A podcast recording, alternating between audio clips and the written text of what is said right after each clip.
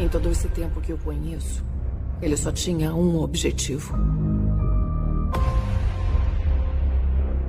dizimar metade do universo. Se ele pegar todas as joias do infinito, vai poder fazer isso com um estalar de dedos. Simples assim. Qual é o nome dele? Thanos.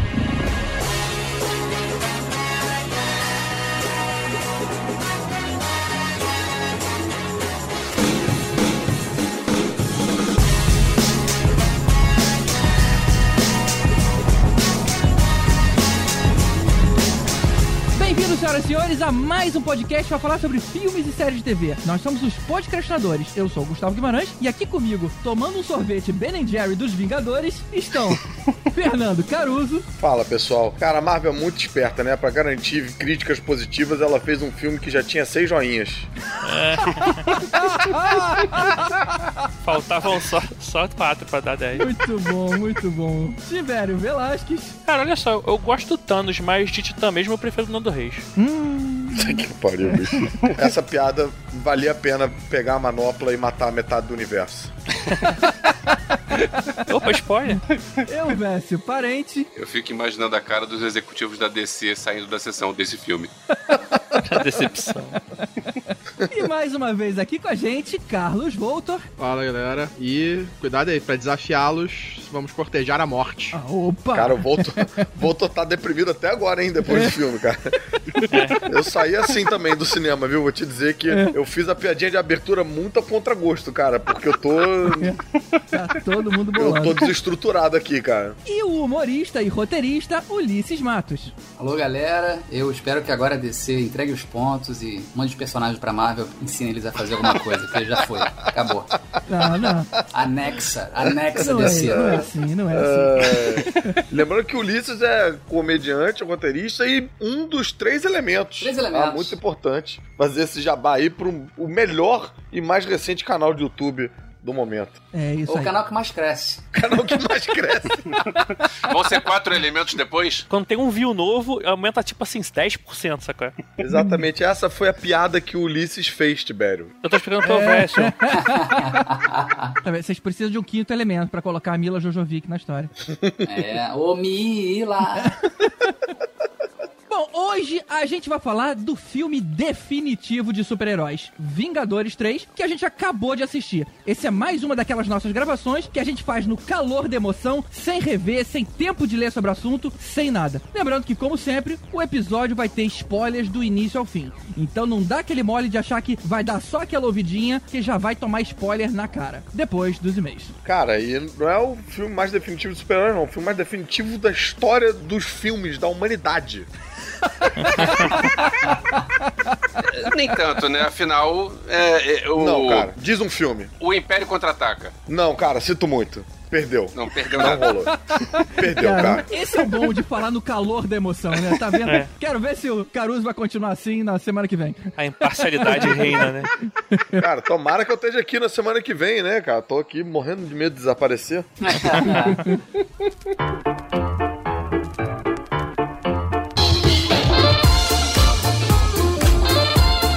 Caruso, quais são os dois e-mails que a gente falou hoje? GG, hoje a gente vai ler um e-mail só. Porque o episódio tá muito, muito grande. A galera tá ansiosa pra ouvir Guerra Infinita, entendeu? Então vamos dar ao povo o que o povo quer.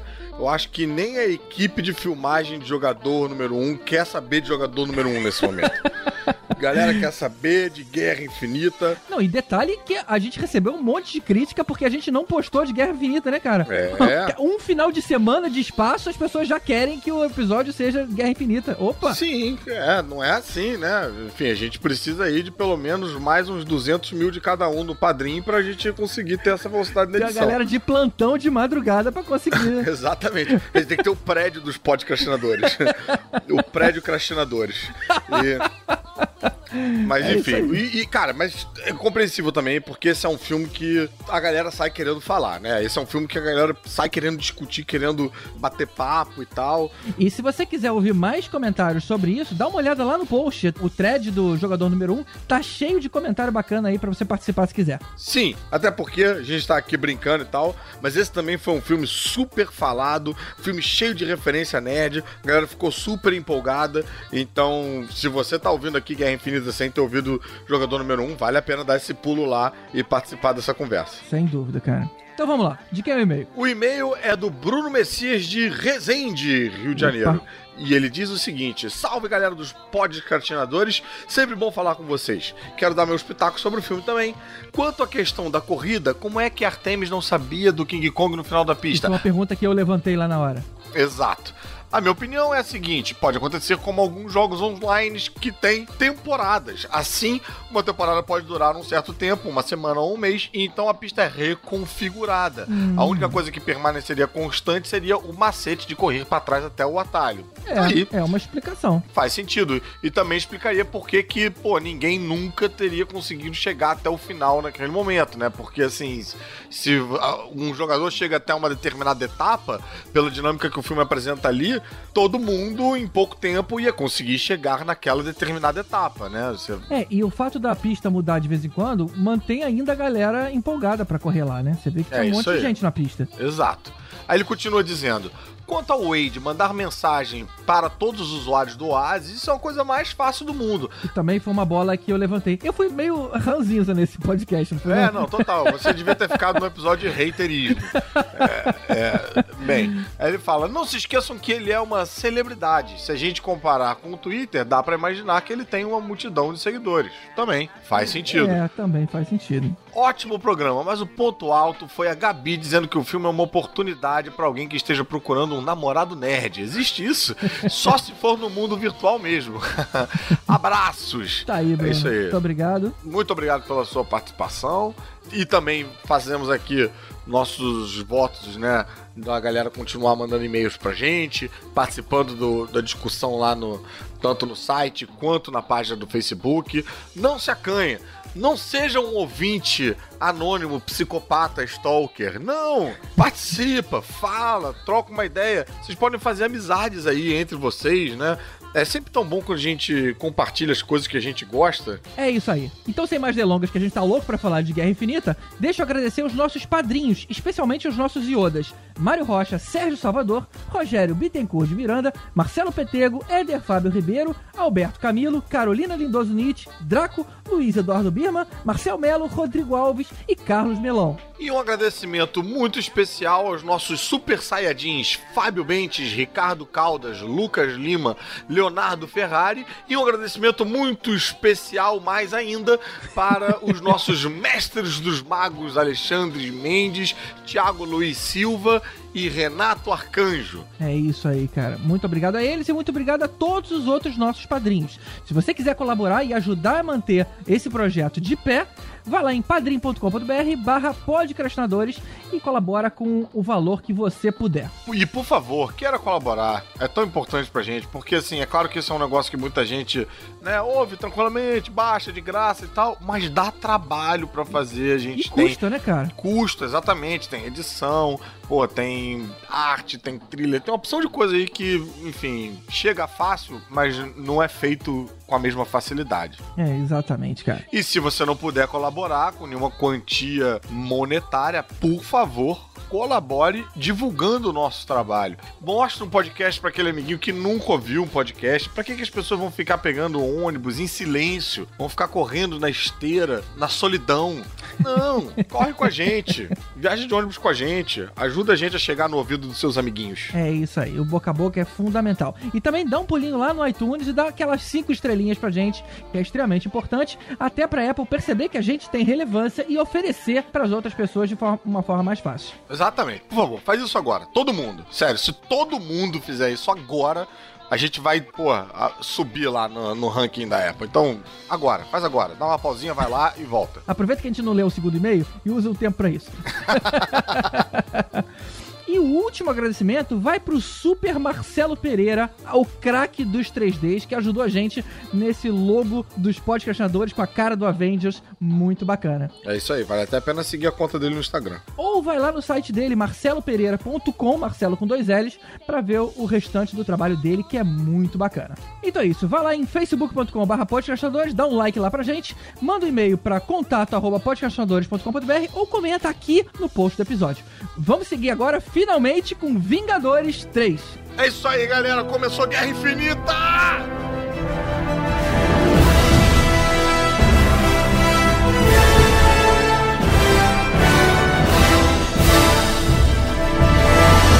Como a gente comentou, todo mundo acabou de ver o filme. Então é normal que até esse episódio sair, a gente reveja o filme e revisite aí alguns pontos de vista. Mas o objetivo é exatamente esse, é explorar o calor da emoção sem nenhuma interferência externa. Então parem de mandar mensagens dizendo. Não, mentira, pode mandar mensagem. Mas, cara, fatalmente vai ter alguma coisa que a gente não lembra, que a gente. Aliás, esse filme é muito grande, né, cara? Então, É. assim, realmente. Ele é o, é o maior filme da Marvel até agora. De todos os tempos da história da humanidade. Maior diria até o mais longo, inclusive. Mas vamos lá, vamos começar do início. Na verdade, vamos começar de antes do início. Vamos pra aquele momento soninho que o Caruso adora, que é a gente falar aí um pouco dos quadrinhos. É isso aí, vamos tentar falar rápido, Pra, porque. pra quem não quiser, avança pro minuto tal. E quem, não- quem quiser ouvir o podcast de verdade. Cara, se vocês tivessem lido os quadrinhos, vocês iam saber bem mais do filme, assim, encantar muito mais com as coisas acontecendo, as referências, e iriam gostar muito mais. Sério, e não tem como falar desse filme sem falar dos quadrinhos, cara. Tem que falar dos quadrinhos, pô. Isso aqui não é conversa de civil, não. Isso aqui é conversa de iniciado, tá? E a conversa de civil, vai ler a 7, vai ler, sei lá, essas críticas de cinema aí que o Alves faz, pois é, porra. lê a vai estudar sete. cinema. Lê a é. cineminha, É, então. porra. É, Vai isso assistir aí. Cinemania. Aqui não é bazingueiro, não, caralho. Porra. Bem, então tá, vamos tentar. Vamos. Cara, o, o que acontece? O Thanos surgiu na década de 70 numa revista do Homem de Ferro. Então, assim, o surgimento dele não é nada, assim, muito espetacular e tal. Mas ele tem várias sagas que fizeram bastante sucesso ali na década de 90. Tem é, Guerra Infinita, Desafio Infinito, tem a saga de Thanos em busca do poder e tal, que apresenta a manopla, apresenta as joias. E tem até uma, uma dinâmica bem parecida com a do filme, que é de juntar todos os heróis contra um inimigão, assim. O Titã Louco. Um titã louco. E que teve um impacto muito grande, eu acho, na vida de vários de nós adolescentes, né? Você Verdade. vê todo mundo ali, todo mundo apanhando, Homem-Aranha no espaço. O que, que ele tá fazendo no espaço, meu Deus? É, E- parece Emanuele, né? Emanuele hum, impactou muito minha vida. Thanos com todo mundo, cara. Ele, Várias histórias. É muito Emanuele. Thanos é Emanuele. Até a tua relação com isso é tipo, você se sentiu vendo o Homem-Aranha no espaço como você se sentia vendo Emanuele. Exatamente, com a Opa. manopla, É, inclusive. então você acaba atirando teias da mesma maneira como você atirava com a Emanuele. A manopla cabeluda, né? Nossa senhora. Uma pergunta que eu quero levantar pra vocês. Vocês que leram essas revistas aí na época, eu sei que elas têm um valor de memória afetiva pra gente. Sim. Vocês acham que alguma dessas coisas vale ler hoje em dia, ainda sustenta, ainda tem uma relevância? Algumas não se sustentavam na época, só que a gente não percebia. É, eu acho que nada se sustenta pra mim. é, os filmes agora do MCU são a verdade definitiva, sabe? Então não precisa ler nada. O que tá sendo contado agora é o que vai ficar pra sempre, porque os quadrinhos ficam mudando tudo toda hora, entendeu? Mas é legal, Isso. tem, por exemplo, a saga de Thanos é, uma- é um quadrinho legal, o primeiro Guerra Infinita, primeira saga da- das joias também é muito boa. É. Uma coisa que eu acho bacana de ler hoje, mas que não tá nisso aqui que a gente citou, são os quadrinhos do Guardiões da Galáxia que, antes, né, deles falarem de ter filme, é, já com esse time que a gente conhece no, no cinema, que foram publicados pela Salvati. E que, pô, e tem uma hora que aparece o Thanos naquela saga Thanos Imperative, que é bem boa também. Sim. É bacana, pra quem gosta do personagem, quer ver? Até essa última. Porra, Tibério, qual é o nome dessa que é do Jonathan Hickman? Eu achei muito chata, é bem desenhada pra caralho. Ah, sim, mas isso aí já é na fase pré-Guerras Secretas, né? Isso. Isso aí é quando surge a Ordem Negra, que a Ordem Negra surge acho que é 2013, que é a primeira primeira vez que a gente vê eles, que eles vêm à Terra atrás das joias do infinito pra poder Isso. levar pra Thanos de novo. É E Infinity? é Infinity. Isso. Essas histórias são retcon, não? Não, né? não. É, é- é história São- nova. Elas são em revista de linha. Saiu em Novos Vingadores, né? Aquela, aquelas. Não, mas aquelas... saiu minissérie também, avulsa. É tipo Guerra Civil, que tem encadernado e tem as que saiu que saiu. Não, não, é, é mais ou menos. Ele começa bem lá atrás, naquele evento branco, lá dos Vingadores, É. e vai até a Guerra Secreta. Então tem muita Cara, eu história. confesso que eu acho o Jonathan Hickman chato para um caralho. Mas tá ali o surgimento desses personagens que estão muito bem representados no filme, né, cara? É muito parecida a adaptação. É porque 93, quando teve a, a Guerra Infinita lá, a primeira, Aham. que lá fora, lá fora saiu como a manopla do infinito, né? Não é nem Guerra Infinita. Cara, já começa o Thanos com as seis joias e, e o Sufis Prateado vem pra terra atrás do Doutor Estranho e fala assim: meu irmão, deu ruim, o cara ficou louco lá, tá com as joias todas, deu, fudeu. E aí, tipo, começa aquela merda, tu não entende muito o que tá acontecendo. É aquele monte de parada meio psicodélica, aqueles, aquelas eternidade, aqueles deuses dos quadrinhos da Marvel, né? Que tipo, É, o tribunal, eternidade, tribunal é, cósmico, tribunal, tribunal essas vivo, vigia, não sei o que, é uma confusão do caramba. Tribunal Vivo é um nome tipo TV Senado Humano, né? É. Tipo, um nome muito ruim.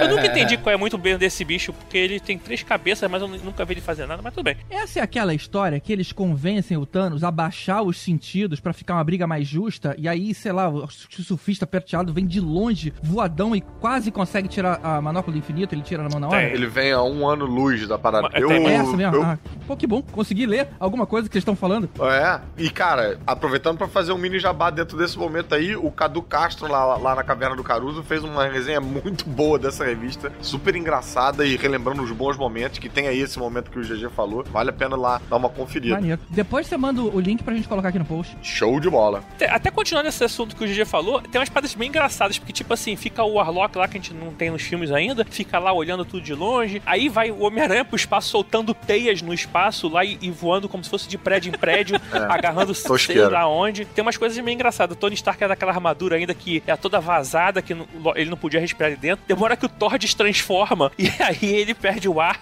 no espaço e aí tem que pegar o martelo de novo. Tem umas paradas meio bizarras, assim. Cara, enfim, eu acho que ela tem um, um valor nostálgico aí. É... Falando em momento nostálgico, enquanto vocês estavam falando aí, eu tava procurando aqui no Google e eu quero que vocês me digam que momento nostálgico é esse aqui, ó.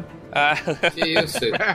É, o- é o Thanos sendo preso, algemado pela polícia de Nova York. Isso não é uma. Isso não tá nessa série, nessa, nenhuma dessas revistas que a gente falou. Isso, é- se eu não me engano, é a luta dele contra a garota esquilo. É. E tem uma. Ah, tá certo. Eu ia falar. E tem ser- uma cena, inclusive, que ele foge num helicóptero do Thanos. Ele tem um Thanoscóptero. Ah, não, que é que bem bom, tosco também. Parece tá levando ele pra um táxi, né, Mas- cara? Tipo, É, ah, inclusive, a, garota esquilo derrotou ele, derrotou o Modok. É. Ela ficou super famosa na época. Aí depois falando que era um clone, uma parada dele assim. É, a gente tem que esperar ela aparecer aí no Guerra Infinita 2 pra salvar todo mundo, porque tá precisando realmente. é, é. Mas, cara, uma, uma coisa que eu acho que eu gostava do, aquela- dessas histórias, apesar de eu achar que elas têm um valor só nostálgico, era o aspecto romântico do Thanos, que não apareceu no filme, que, de acordo com as historinhas, o Thanos só fazia tudo isso. Ele pegava lá as joias do infinito, pegava a manopla. O plano dele era matar metade do universo para impressionar a morte. Porque ele queria cortejar a morte. É. E a morte não dava atenção pra ele. E tem um momento no primeiro Vingadores em que tem essa cena, que foi até o que eu falei no começo, que tem ele falando isso, né? Que, ah, enfrentar os humanos é cortejar a morte. Isso. E ele dá um sorrisinho e é uma referência direta a essa coisa dos. É. É uma referência e eu fiquei pensando, poxa, cara, que vão, vão fazer isso de- também no cinema, né? Nada a ver. É, ele, na- é. ele quer pegar a morte. Que história é essa? Porque a morte, né, na revista, ela não é um conceito abstrato, ela é Uma a, entidade. a morte, a dona morte, com vestido, Pois cara de é, É caveira. aquela que tá no Maurício de Souza? Exatamente, é igualzinho do mundo É, Canadinho. exatamente. É um joint venture, né? Maurício de Souza, Marvel. E, e, sinceramente, eu imaginei no filme que ia ter um mo- aquele momento, já podemos falar aqui, naquele momento ali final, eu achei que a morte ia aparecer. Na... É, tem um Tem momento. um momento ali do filme que eu achei que ela podia aparecer. Mas eu vi aquele encapuzado lá, caveirão, e eu ia até perguntar se tinha alguma coisa a ver, mas a gente fala disso mais pra É, frente. mas não era esse personagem, não. Não foi ali, não. Eu acho que não precisava, não. O filme sustenta sem isso, né? Uma coisa engraçada, eu fui ver o Thor Ragnarok com, a- com um amigo meu, que é um dos três elementos também, que é o, o Rafael Studart. Quando apareceu a, a Hela, ele falou: Essa aí que é a morte que o Thanos vai se apaixonar? Eu falei a mesma coisa no nosso podcast também. Ah, eu falei, putz, nada a ver, mas eu falei, ah, pô, mas peraí, mas seria muito legal, né, cara? É. Se ela fosse. É, mas Pô, é. aí podia fazer um filme cabeça com o Thanos de bigode procurando essa mulher chamado Hela. Ela. Mas olha só, só, é só pra gente fechar essa parte dos quadrinhos, tudo começa com ele estalando os dedos e mata metade da humanidade pra morte, né? E, e, e é o início, né? O primeiro da edição. E aí, seis edições depois que chega no, no final e a, a, gente que tá falando. Isso é o final do filme, né, cara? Tipo, é. muito legal você ver como ex-leitor dessa história e ver todas as referências, ver aquele pessoal sendo transformado em tipo como se fosse uma, um enroladinho assim, que tem isso no quadrinho também. E ao mesmo tempo não é a mesma história. Eu achei muito bom isso, cara. É. Não, é realmente, eles conseguem fazer uma adaptação que, cara, supera muito, muito o material original. Verdade. Mais moderno, né? Vamos pro filme então? Isso aí, isso Pronto, aí. Elvis, nem doeu, tá vendo?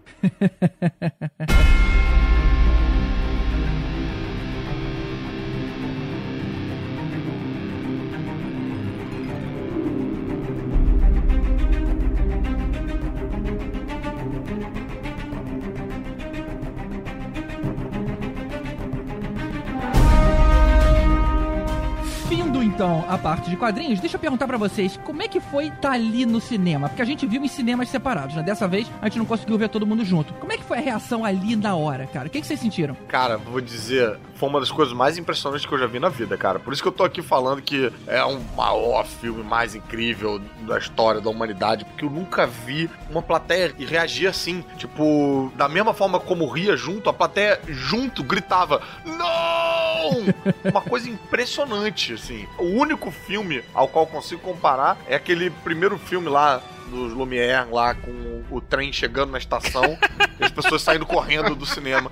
Porque Caramba. era uma histeria coletiva a minha sala de cinema, cara. Sessão de meia-noite da pré-estreia. Eu vi histeria coletiva no, no final do Rogue One, cara. A sala tava todo mundo comprado pois junto é, na eu... hora que aparece a Leia. É. Eu ia falar, eu ia falar que quando no, nos filmes de Guerra das Estrelas, as sessões que a gente vê, as sessões do Conselho Jedi são sessões que, que são daí para mais. É, mas aí é Conselho, aí é Conselho Jedi, né, galera? Ah, mas aonde eu vi isso também, embora alguns não acreditem aqui, foi no último episódio da trilogia Nolan do Batman, quando a gente, quando o cara revela que é o Robin e tudo mais. Eu via essa reação das pessoas ali meio que chocadas na hora. É, não. mas aí foi uma reação, né, GG? Deve ter sido uma é, reação. É, não foi o filme inteiro, foi ali. Mas foi todo mundo junto. É, foi a sua. Que eu assisti na pré-estreia, meia-noite e tal. E primeiro, pré-estreia já é sensacional. Todo mundo que tá lá, ali não, não tem civil, né? Ali todo mundo sabe o que tá fazendo, já, já aplaude. Um adendo, cara, eu fiquei com a sensação de que, cara, todo mundo aqui é a minha galera, vendo todo mundo com camiseta e tal, né? Estampando uhum. os personagens. Mas eu também vi muita gente com cara de civil, com cara de que não era desse universo, sabe? Sem uniforme, uns caras com cara meio de, de playboyzinho, mãe com a filha. É. Eu acho que esse filme, essa linha de filmes da Marvel, já tá criando os seus fãs exclusivos de gente que não veio dos quadrinhos. Não, mas eles podem ser fora de quadrinhos, mas eles já são nerds dos filmes. Isso que eu ia falar também, é, cara. Tipo... Eu falei com o Studas, falei assim, cara, tô vendo uns caras não nerds aqui, hein? Uhum. Ele, ah, como é que você vai dizer? Eu assim, ah, pode crer. Agora nerd tem tudo que é nerd. Tem nerd forte, tem nerd surfista, tem nerd de tudo agora. Opa, opa, pausa rápida aqui na conversa, porque no domingo de estreia a gente recebeu um áudio bem interessante que corrobora justamente com o que a gente está falando nesse momento. Fala aí, Dani. Galera do Podcrastinadores, meu Deus, que nome difícil. Aqui é a Dani Calabresa e essas foram as minhas impressões assim que eu saí do cinema, assim que eu fui tirada do cinema, na verdade, porque eu, eu não conseguia sair. Eu tô muito triste. Eu quero que a personagem verde volte. Agora calma que esse áudio hilário de quem não entende absolutamente nada do MCU mostra como é que alguém que não viu nenhum filme da Marvel pode ter ficado absolutamente hipnotizada pelo que estava sendo mostrado ali na tela. Mas esse áudio você só vai ouvir no final desse episódio. É, mas eu tenho a sensação de que popularizou um pouquinho além do nosso nicho, cara. Mas você acha isso ruim, cara? Você tá falando isso de forma de crítica? Não, não, não, não, não. Tô falando isso como forma de observação antropológica do que tá acontecendo à nossa volta. ah, eu acho que o que mudou não é, não é tipo, não é que saiu do nosso nicho. A gente é que tá além do nicho que tá atual para essa galera. Eu acho que os filmes atingem uma galera muito maior do que Sim. só o nicho nerd. Nerd ah. agente, nerd raiz, nerd. nerd quadrinhos. Quadrinhos. Eu acho que que os filmes atingem um outro grupo que é apaixonado, tão apaixonado por os filmes como a gente é pelos quadrinhos. Uhum. Uhum. Só que essa galera é, diferente, é nova, é diferente. É o grupo que é apaixonado é pelos filmes. É o nerd. É o novo nerd. É o neo nerd. É, seria isso. É o nerd de folha, né? A gente é o nerd de raiz, os caras são os nerd de folha. São novinhos em folha. Cara, pra você ir no meio de semana, numa quinta-feira, meia-noite, assistir um filme, tu tem que gostar pra caralho dessa porra. Verdade. Tem razão. Ah, Porra, e não é aquilo, o cara, porra, vou no cinema, vou ver se tá passando, vou lá. Não, o cara comprou tem tipo um mês, praticamente, o ingresso. É mesmo, tem que comprar com antecedência. É né? verdade. Antes disso, o Caruso estava falando sobre as reações. Realmente, era reação o tempo todo. E teve uma hora que as pessoas quase vaiaram. A hora que o Thanos chega ali em Wakanda, uma galera fez. Uh... Eu quase puxei uma vaia. O engraçado. cara. dedão apontado pra baixo. Bu, É, é, volta, joga Parecia circo, cara. Aliás, um adendo também aí, cara, como o Thanos tá interessante, né? Um- uma criatura toda digitalizada. Caralho, uma puta atuação. Você entende a O motivação. personagem tá construído bem pra caralho. Tá foda pra caralho. As expressões. Exato, cara. Aquele olhar com pesar. Caralho, né, É cara? incrível. Não tem nada de Steppenwolf ali, não. Não, o personagem É, né, tá cara? humano. Isso o aí. personagem tá, Tá. muito É humano. isso aí. E sendo digital, mostrando tudo que o Stephen Wolf podia ter sido. Sim, é, exato. Antes de ir pro, pro cinema, eu tava lendo o Prelude to Infinity War, que é aquele quadrinho que a Marvel sempre lança um pouquinho antes dos filmes, assim, um mês, dois meses, você. Inclusive, tem uma matéria sensacional sobre isso. Aonde mesmo, Tibério? É da caverna do Caruso. Não tá sensacional, não, tá legalzinha, porque a história é, é curtinha. Tá só legalzinho. Mas. Caralho, foi ele mesmo que escreveu, tô tentando levantar a bola pra ele. Tá pariu. Não, não, tá legal. Mas é porque assim, eu não, quero, eu não gosto de escrever muito, porque, por exemplo, se você prestar atenção na história do Prelúdio, você sabe que o Caveira Vermelha ele sumiu, desapareceu e foi pra algum lugar. E, Ah, e, assim. Isso já canta uma bola já, né? Já, mas você tem que estar bem atento, cara. Eu mesmo não prestei atenção. Quando eu vi, eu. Ah! tipo, né? Você deu essa risada de bruxa aí? Foi mais ou menos.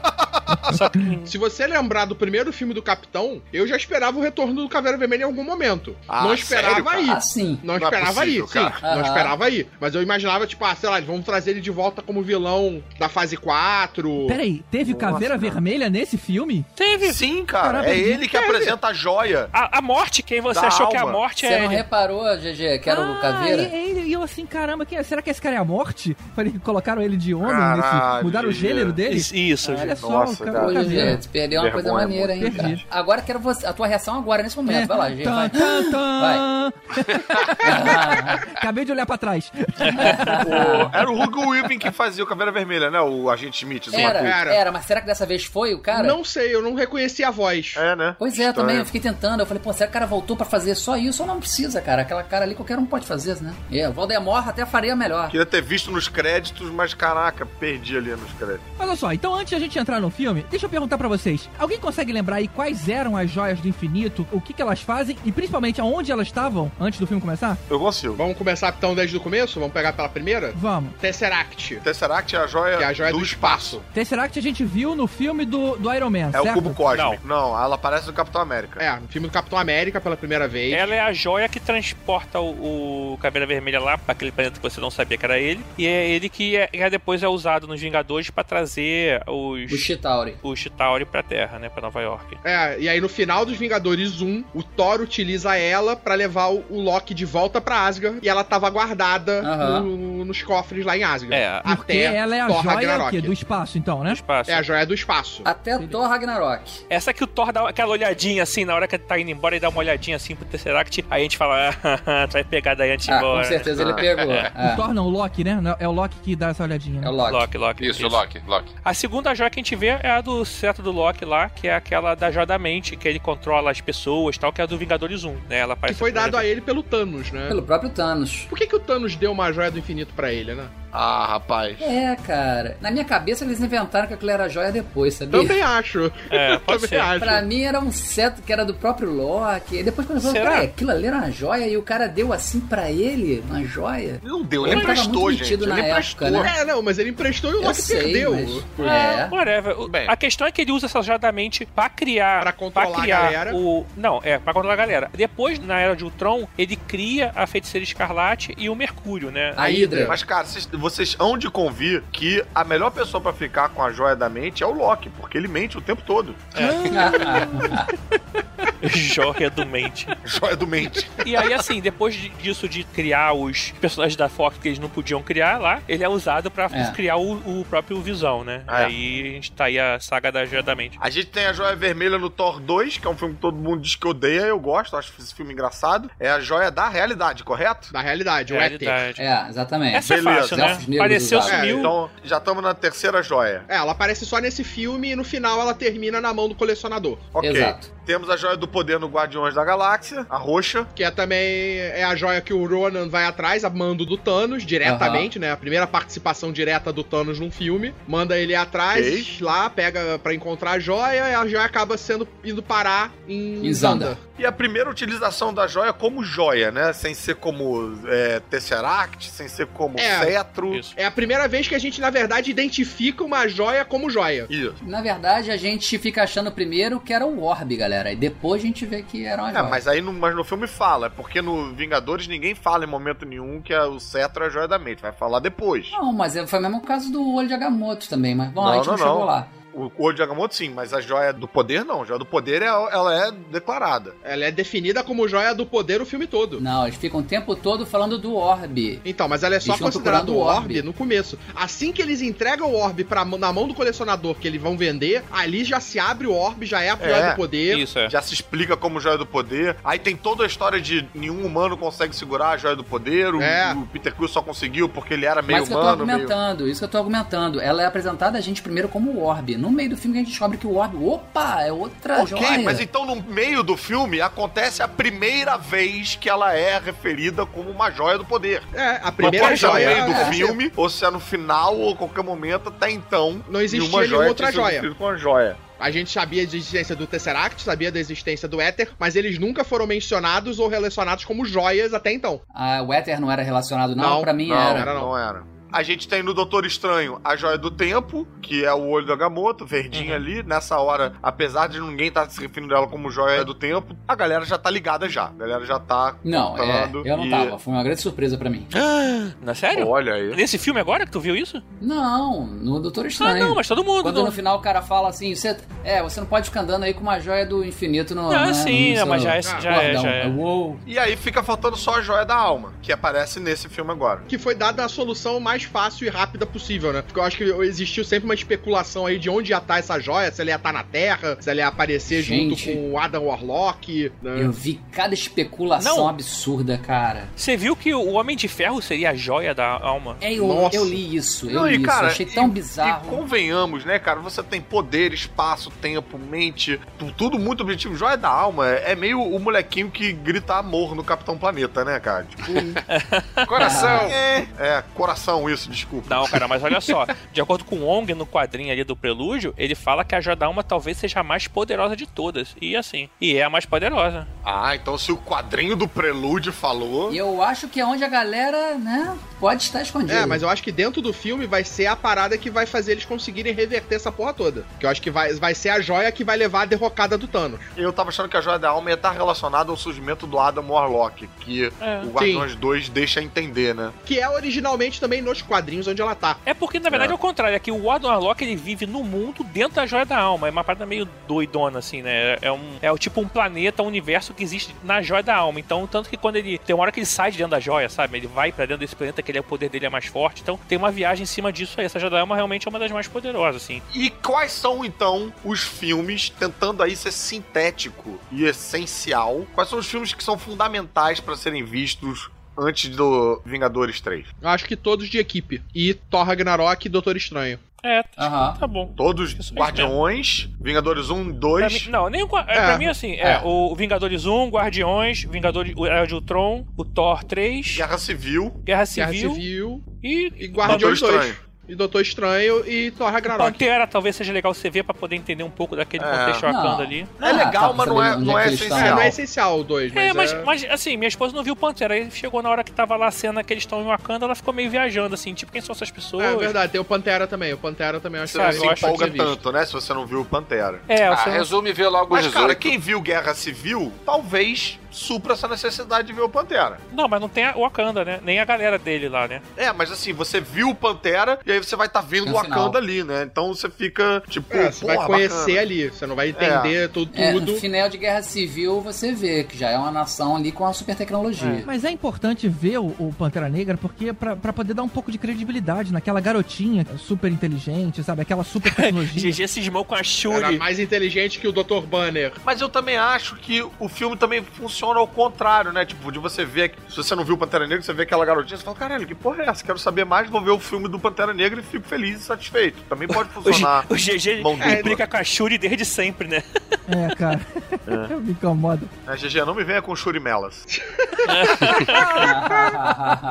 Já tem gente falando que o filme não se sustenta sozinho. Isso talvez seja uma das críticas que o filme vai ter que sustentar aí, né? Que vai, vai apanhar aí ao longo desse tempo. Fica muito perdido. Tipo, que, que é isso? Quem? Que é esse pessoal? Qual o poder desse cara aí? Ué? Ele já começa no meio do- da derrota do Loki e do, do Thor. Thor 3. Thor. É, pois é. Sem contar que é o terceiro É. de uma trilogia que não fecha a história, né? Ele deixa mais aberto possível. Se a, a história não acabou ali. Não, podia acabar. Qual o problema? Acabou. Se É, acabasse. caralho, se não, acabasse, não, ia ser não, bem Não é um louco. filme que você fala assim, beleza, terminei, não, não preciso ver mais. É, nem- é, é, se acabasse ali, era na verdade a história do Thanos e ele conquistou o que ele queria e tá feliz. E termina com ele É, sorrindo. Só não acaba ali por causa do teletrim do, Do, do Nick Fury. calendário. Não, só, não, É. só não acaba ali porque senão ia ser plágio do Watchman. Mas, por outro lado também, eu acho que essa é uma crítica muito injusta, porque qual é o filme 3 de qualquer coisa que você pode ver sozinho? Rock 3.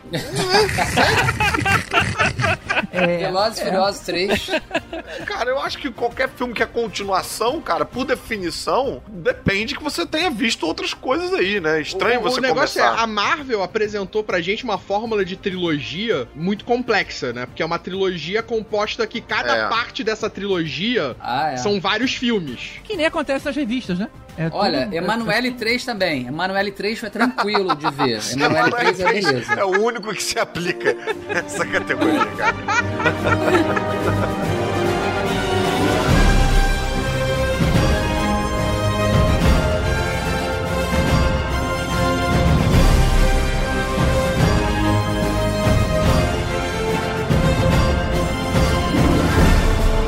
Entrando no filme então. Começa imediatamente após Thor 3 Ragnarok, com a cena pós-créditos, onde o Thanos encontra a nave dos Asgardianos. O Thanos acaba matando todo mundo, o que até resolveu, né, aquele problema de onde é que ia caber tanto Asgardiano poderoso na Terra. Eu tenho dúvida se ele matou todo mundo, porque tem algum momento ali que o Thor fala: Ah, ele Isso. matou metade do meu povo. O Thor fala. Só que depois, cara, ele explodiu a nave, não explodiu? É, exatamente. Explodiu. Eles iam ficar vagando pelo Não, espaço? mas ele fala isso na Terra. Não, peraí, É. mas ele fala matou metade do meu povo porque a Hela já tinha matado a outra metade. Ó, será que é isso? Não, mas eu acho que assim, que nem todos estavam ali. Acho que nem todos os Asgardianos estavam naquela nave ali. Talvez eles tivessem É, mais de uma não, nave. isso Estavam aí- mortos na mão da Hela. Hoje eu tava até perguntando isso aqui em casa, com a família. Tipo assim, vem cá, morreu ali também Valkyria? E é, né? E Deve aquela tá- galerinha então, lá Ah. do planetinha? O planetinha lá Exatamente, de- Valkyria, o Cord, É. toda aquela galera foi morreu. É, isso tudo tava na nave. Ah, Eu acho que ficou ali o Thor, o Randall, né, o Loki e a galera deve ter ido pra outro lugar, cara. Não é, não é possível. Se bem que o final do filme mostra eles tudo junto, né? É, tá todo mundo ali no cockpit quando encontra a nave do Thanos. Eu sei que eles têm encontrado outra parada antes de encontrar a nave do Thanos. É, o que normalmente acontece é o Thanos mataria metade, deixaria outra metade viva, só que eles ali desafiaram o Thanos e ele explodiu tudo, Sim, Uhum. pra mim é isso. né? Mas aí depois na Terra, o Thor fala que nem todo mundo morreu. Aí eu fiquei na dúvida. Não, cara. Ele não fala que nem todo mundo morreu. Ele fala que o Thanos matou metade do meu povo. Mas é porque realmente só existia metade do povo dele. Não, O Thor foi. usou. mas ele não se referiria a assim dessa forma. Agora olha só, a sessão que eu fui não teve trailer, não teve nada. Meia-noite o cara tava com um dedo no botão lá e começou a dar play naquela merda. A minha teve. A minha teve trailer pra caralho. Teve Legal trailer isso, hein? todos os filmes da Marvel. Não teve nada. Meia-noite, eu, eu tava sentando na cadeira, tava começando o filme. E aí começou aquela parada, eu falei, caralho, eu perdi alguma coisa. E eu olhava pro lado assim, tá todo mundo meio com cara assim de mais ou menos. Eu falei, não, não perdi não. O filme começa começando, né, cara? Cara, assim, a Marvel demorou um tempo pra matar alguém, mata lá uma formiga no Homem-Formiga, e agora de cara já mata, tipo, um minuto mata um, dois minutos mata o Randall, mata o Loki. Tipo, caralho, cara, tipo, eles vieram loprando mesmo, Peraí, né? matar o Homem-Formiga? Não entendi. Não, mataram a formiga do Homem-Formiga lá. É, o Anthony. Ah, tá. Anthony. Anthony foi a primeira morte da Marvel no cinema. Nessa hora, o Loki entrega o Tesseract pro Thanos e chama o Hulk na sequência. Vocês lembram que ele acabou usando a mesma frase do Stark, que era We have a Hulk. É, mas foi legal. Nossa, foi Não, muito mas- emblemático isso, cara. Ele sentiu, né, o poder da frase. É, Eu achei mais legal isso do que você sangra também. é. Não tem comparação, né? E outra coisa, você começar um filme já com uma porradaria com o Thanos. Normalmente os filmes ficam guardando, né? O vilão pro final, bota pra lutar com uma secla, outra secla e tal, pro cara só entrar no final. Bicho, o Thanos tem vários rounds ao longo do filme, cara. É. A gente abre com Hulk e Thanos. Eu nunca achei que eu fosse ver isso na vida, cara. Tem que pensar o seguinte, tá 10 anos na preparação pra esse vilão. Então, tipo, não tem o que preparar pra mostrar o vilão. O vilão entrou. É o filme desse vilão. É, é. Na verdade, eu acho que Guerra Infinita, esse primeiro filme, foi o filme do Thanos. Ah, meu amigo, se fosse na Warner, a luta do Hulk era com o padrinho do Thanos ou com o tio do.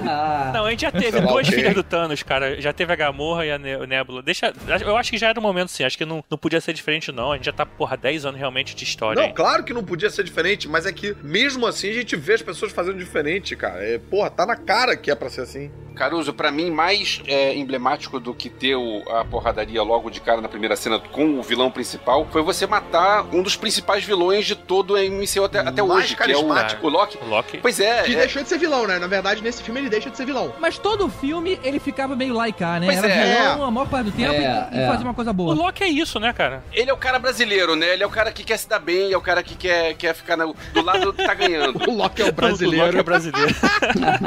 É, bom, a roupa dele é verde e amarela, né? É. Então, é, e ele E é tava. chifrudo. Mas é um personagem importante. E você pensa, cara, peraí, o cara já, já morreu logo de cara da primeira cena. É, quando ele morreu, eu falei assim, cara, se nesse ritmo o pessoal vai morrer nesse ritmo aí, eu não vou, acre- vou acreditar nessas mortes, não. Não, antes até, vamos fazer só um segundo de, de homenagem aí ao Heimdall também, né? Que ganhou uma espada no peito ali, bizarrona. isso. E o, o- É. cara, quando É. o Loki morreu, caraca, minha, minha mulher ficou mal, cara. Ficou tipo, não, não quero. E caraca, é o vilão da parada. É um vilão muito bem construído, muito carismático pra causar esse impacto nas pessoas. É verdade. É, doeu, doeu. Agora, gente, nessa hora, nessa hora achei estranho o Heimdall conduzir o Hulk e não o Thor.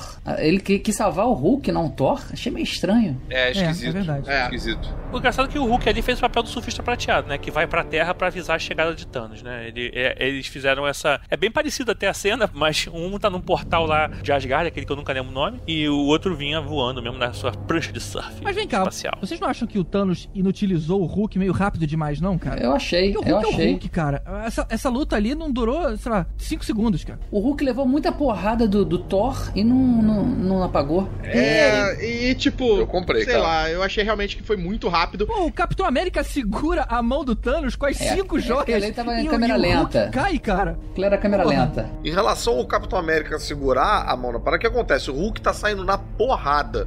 É diferente. O que o Capitão América tentou fazer foi manter a mão do Thanos aberta pra ele não usar o poder da joia. Porque Nah. ele usa o poder da joia quando ele fecha o punho. Isso é falado ao longo do filme. Então são, são disputas diferentes. Sim, sim. Uhum. Mas ali ele não tinha como saber disso. Não importa, mas foi, Não, foi é, o que eu, aconteceu. achei, eu achei forçado. Não, olha só, olha só. Acho que aquela cena inicial a gente tem que entender assim. Já tava numa situação que já destruiu a porra da nave toda. Já não, já, a gente não sabe o que aconteceu com o Hulk ali, o que ele já apanhou antes de chegar naquela situação. Então isso é uma coisa. Isso é verdade. Outra coisa é que assim, eles estão sendo a porradaria Vera, né? É bem diferente do Capitão América tá tentando fazer com uma mão em cada dedinho do Thanos, assim, tentando manter a mão aberta. Acho que, não- assim, não- eu, eu comprei aquele Também, Hulk apanhando ali, também. cara. Eu acho que o Hulk ali tá fudido por algum motivo também que a gente não sabe, já devia É, ter apanhado. Tibério falou agora uma coisa realmente, Já, cara. já chegou numa Thor- situação que já tava tudo na merda, cara. A gente tava muito ruim a coisa ali. Exato. o, o, Hulk não tava no banheiro. Ele devia estar levantando de uma outra porrada, sacou? É, vai ver. assim, a gente não sabe muito. É, a gente pode preferir acreditar nisso pra. Não, pra faz ficar todo melhor. sentido, Tibério. Não tinha pensado nisso. Vai ver as cenas extras do diretor, o corte do diretor tem mais 40 minutos de Hulk versus Thanos. Não, dá pra sair um curta aí, a queda da nave Asgardiana.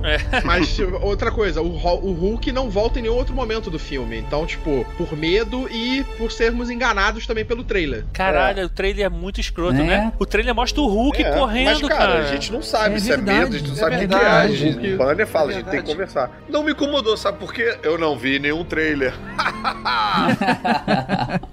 Bom, mas seguindo então, o Hulk acaba parando na casa do Doutor Estranho, que avisa do problema, e eles vão juntos convocar o Tony Stark. Aham. E eles acabam interrompendo um momento fofinho que ele e a Gwyneth Paltrow estavam começando a falar de filhos, né? É essa hora que eu imaginei o seguinte, cara, estão preparando o Tony Stark pra sair de cena. Exatamente. Repente ele vai querer se aposentar. Eu imaginei que fosse por aí. Eu imaginei que ele Não. fosse morrer.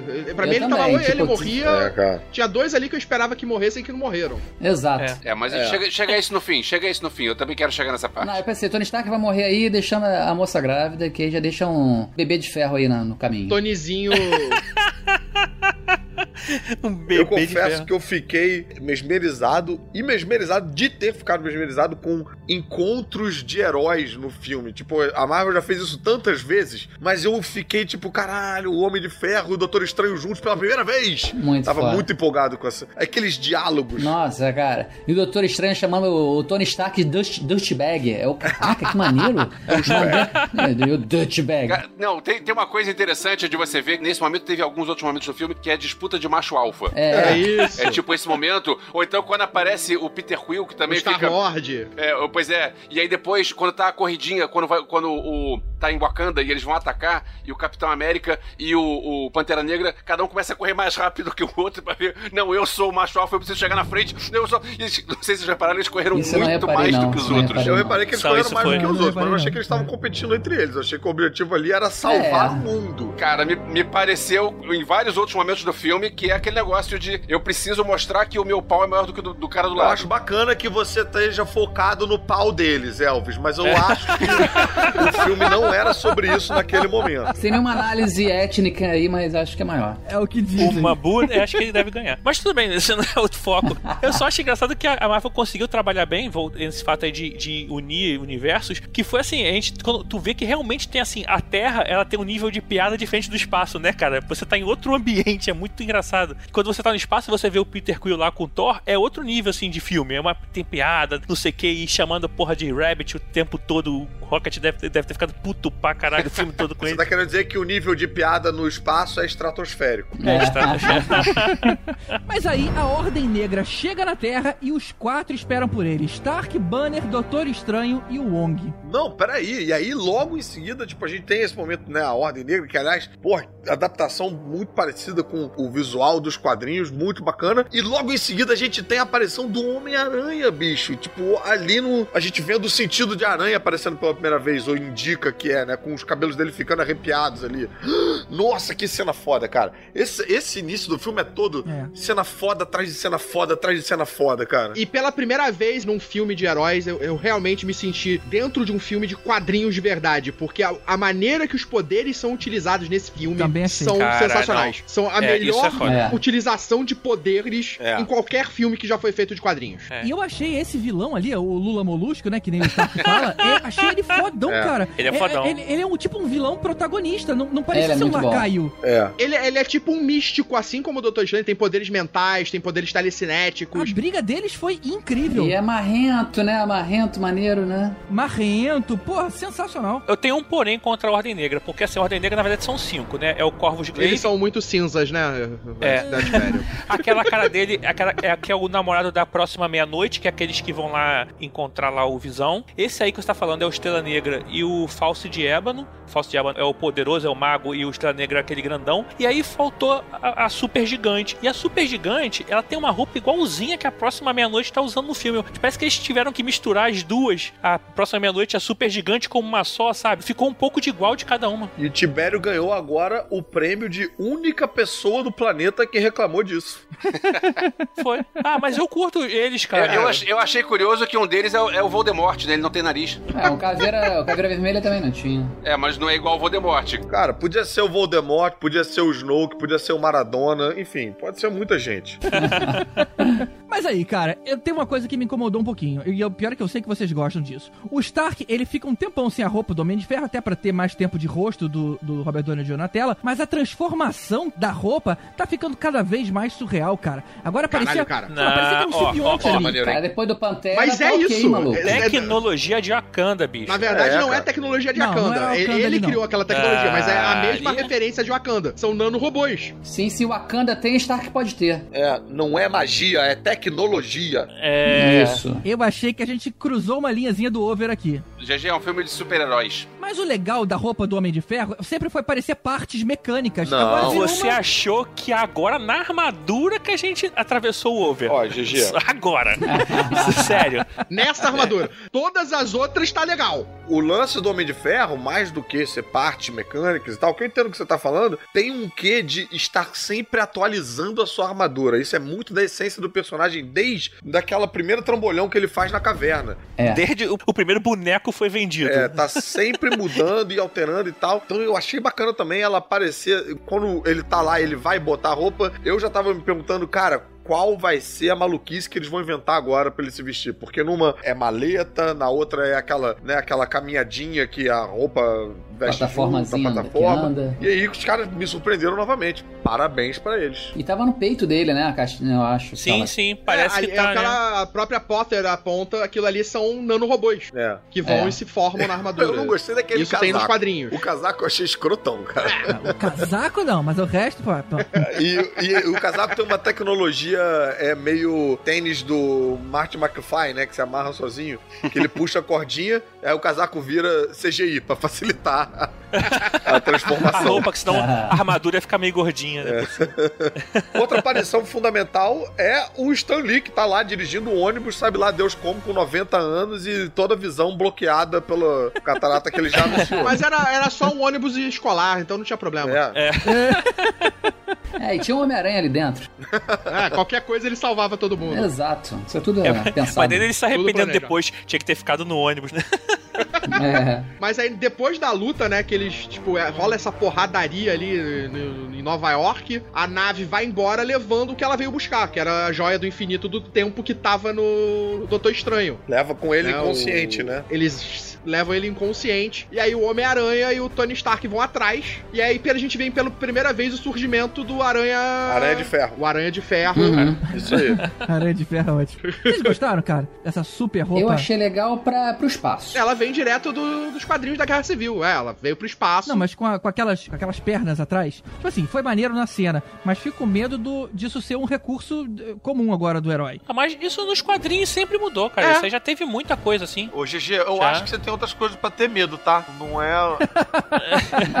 não é o uniforme do personagem. Tem que ter gente pra vestir, tá? O uniforme. Isso era uma coisa que a galera tava esperando pra ver se ia aparecer em algum momento. Que aparece, na verdade, no final do filme do Homem-Aranha, que é aquela armadura que o Tony Stark queria dar pra ele, ele recusa. Aham. E aí, que nos quadrinhos é dada pra ele durante a Guerra Civil. Sim. Quando o Homem-Aranha se alia ao Stark na Guerra Civil, ele acaba ganhando o Aranha de Ferro. E revela sua identidade. Exatamente. É. E revela sua identidade. Então, enquanto a nave segue, os Guardiões da Galáxia vão atender o sinal de socorro que foi emitido pelos Asgardianos e acaba encontrando só destruição e o corpo inconsciente do Thor. Que bate no vidro, né, cara? Com o Rock falando: Caraca, usa o limpador, usa o Essa limpador. sujeira, né? aqui, aqui. E a gente tem uma sequência hilária de todo mundo babando o Chris Hemsworth lá. O Drax falando, o Drax descrevendo o, O, Thor. o Drax falando que você é um dude, um man é aquilo ali. Não, dizendo que ele é filho de um pirata com um anjo. Aí, porque você engordou. Não, pera aí, engordou? É, olha só. Seu... E o Peter Quill engrossando a voz pra falar com Cara, isso é sensacional. Hilário, hilário. Cara, essa sequência, bicha, primorosa e como segue a boa tradição dos bons filmes da Marvel, você tira essa sequência do filme, ela é um esquete, cara. Um esquete hilário isolado. Assim, Verdade. que Sim. Funciona sozinho, que não é só para mover a trama para frente. É, mas esse é um exemplo de uma piada boa com eles. Teve momento do contrário, por exemplo, aquela piada do Drax, do movimento invisível, foi completamente desnecessário, Não, cara. foi hilário, não combina cara. com o filme É, deles. foi boba até. Foi totalmente dispensável Eu tinha ali. certeza que ele ia atacar o Thanos com aquele movimento invisível. Eu tinha certeza, cara. Mas, é- Mas esse é um problema que criaram pro Drax no Guardiões 2. Ele se tornou o alívio cômico dos Guardiões da Galáxia. Não, cara, É. olha só. Mas você tem como fazer um alívio cômico numa cena que importa. Tá todo mundo com tempo contado demais, cara, pra gastar tempo com esse tipo de cena Não, inútil. não, peraí, GG, não é você que decide, não. Calma aí. Não, tá errado. não. O personagem realmente ele virou um alívio cômico, ficou engraçado pra caramba. E, cara, quando um personagem faz várias piadas, algumas vão acertar pra alguns e outras vão errar pra outros. Você não Sim. tem como, sabe? Faz parte. Eu, eu achei Não essa engraçada. Eu é achei boa. engraçado pra caramba. GG não achou essa piada boa. Eu achei ela over, ela passou do ponto. Vocês não entenderam a minha crítica. Eu não tô falando que a piada foi boa ou ruim. Eu até achei ela engraçada. Eu, eu ri com ela. Eu tô achando que aquela cena foi inútil. Por exemplo, a piada que vem logo na sequência, que eles andando e aí ele faz aquele código de parar com a mão e ninguém entende e continua andando. Essa é ótima. foi engraçado e foi no meio de uma cena importante. Aquela cena fazia sentido. Agora, a cena deles lá falando do movimento invisível de comer a pipoquinha, aquela não foi, né, cara? Aquela eu teria tirado Que sim. isso, Ela cara? começa É a funcionar no início e depois ela fica over quando a Mantis chega. É, É, mas aquilo é. ali é pra pontuar todo o momento seríssimo que a gente acabou de ter com a Gamorra e o Peter Quill, cara. Tipo, é uma quebra numa pesada de clima. Tem, aquilo tem um valor, sim, pra balança da, da parada. Tem, tem, mas a piada foi esticada. A piada foi esticada. Ela, Também acho, antes também da. Mantis, ela podia ter morrido antes da Mantis. Podia. Porque é engraçado, ele Não precisava da Mantis. ali, entendeu? A Mantis vem, aí ele desiste. Mas aí, enfim, eu, eu, eu culpo o desempenho do, da atriz. E aí, na sequência, a gente tem o Visão e a Feiticeira Escarlate no momento romantiquinho aí na Europa, quando eles acabam vendo pela TV o que, que tá acontecendo em Nova York. E vou te falar que nessa hora, eu tomei um susto com aquela lâmina, cara, que perfura o peito dele. Eu não sou um cara de tomar susto em filme. Eu tomei um susto antes, cara. Tomei um susto com Visão e Wanda juntos, como um casal. Um negócio que eu nunca É, achei cara. que fosse. Isso, isso já tava mais ou Ah, menos. mas isso já tava é, sendo é. meio que mostrado. É, Cara, mas não cara. tava É. assim, não, cara. Tava. É, não, a gente não sabia que ele já tava usando o vibrador, né? Não, mas desde o Guerra Civil já tinha um romance entre eles. É, Já. inclusive, ela fala, a gente já tá há dois anos nesse, nesse rame-rame, né, É, cara? nheco nheco. Do- aí, dois anos de Rami Rami com visão deve ser sinistro, que deve ser um robô, né? Imagina.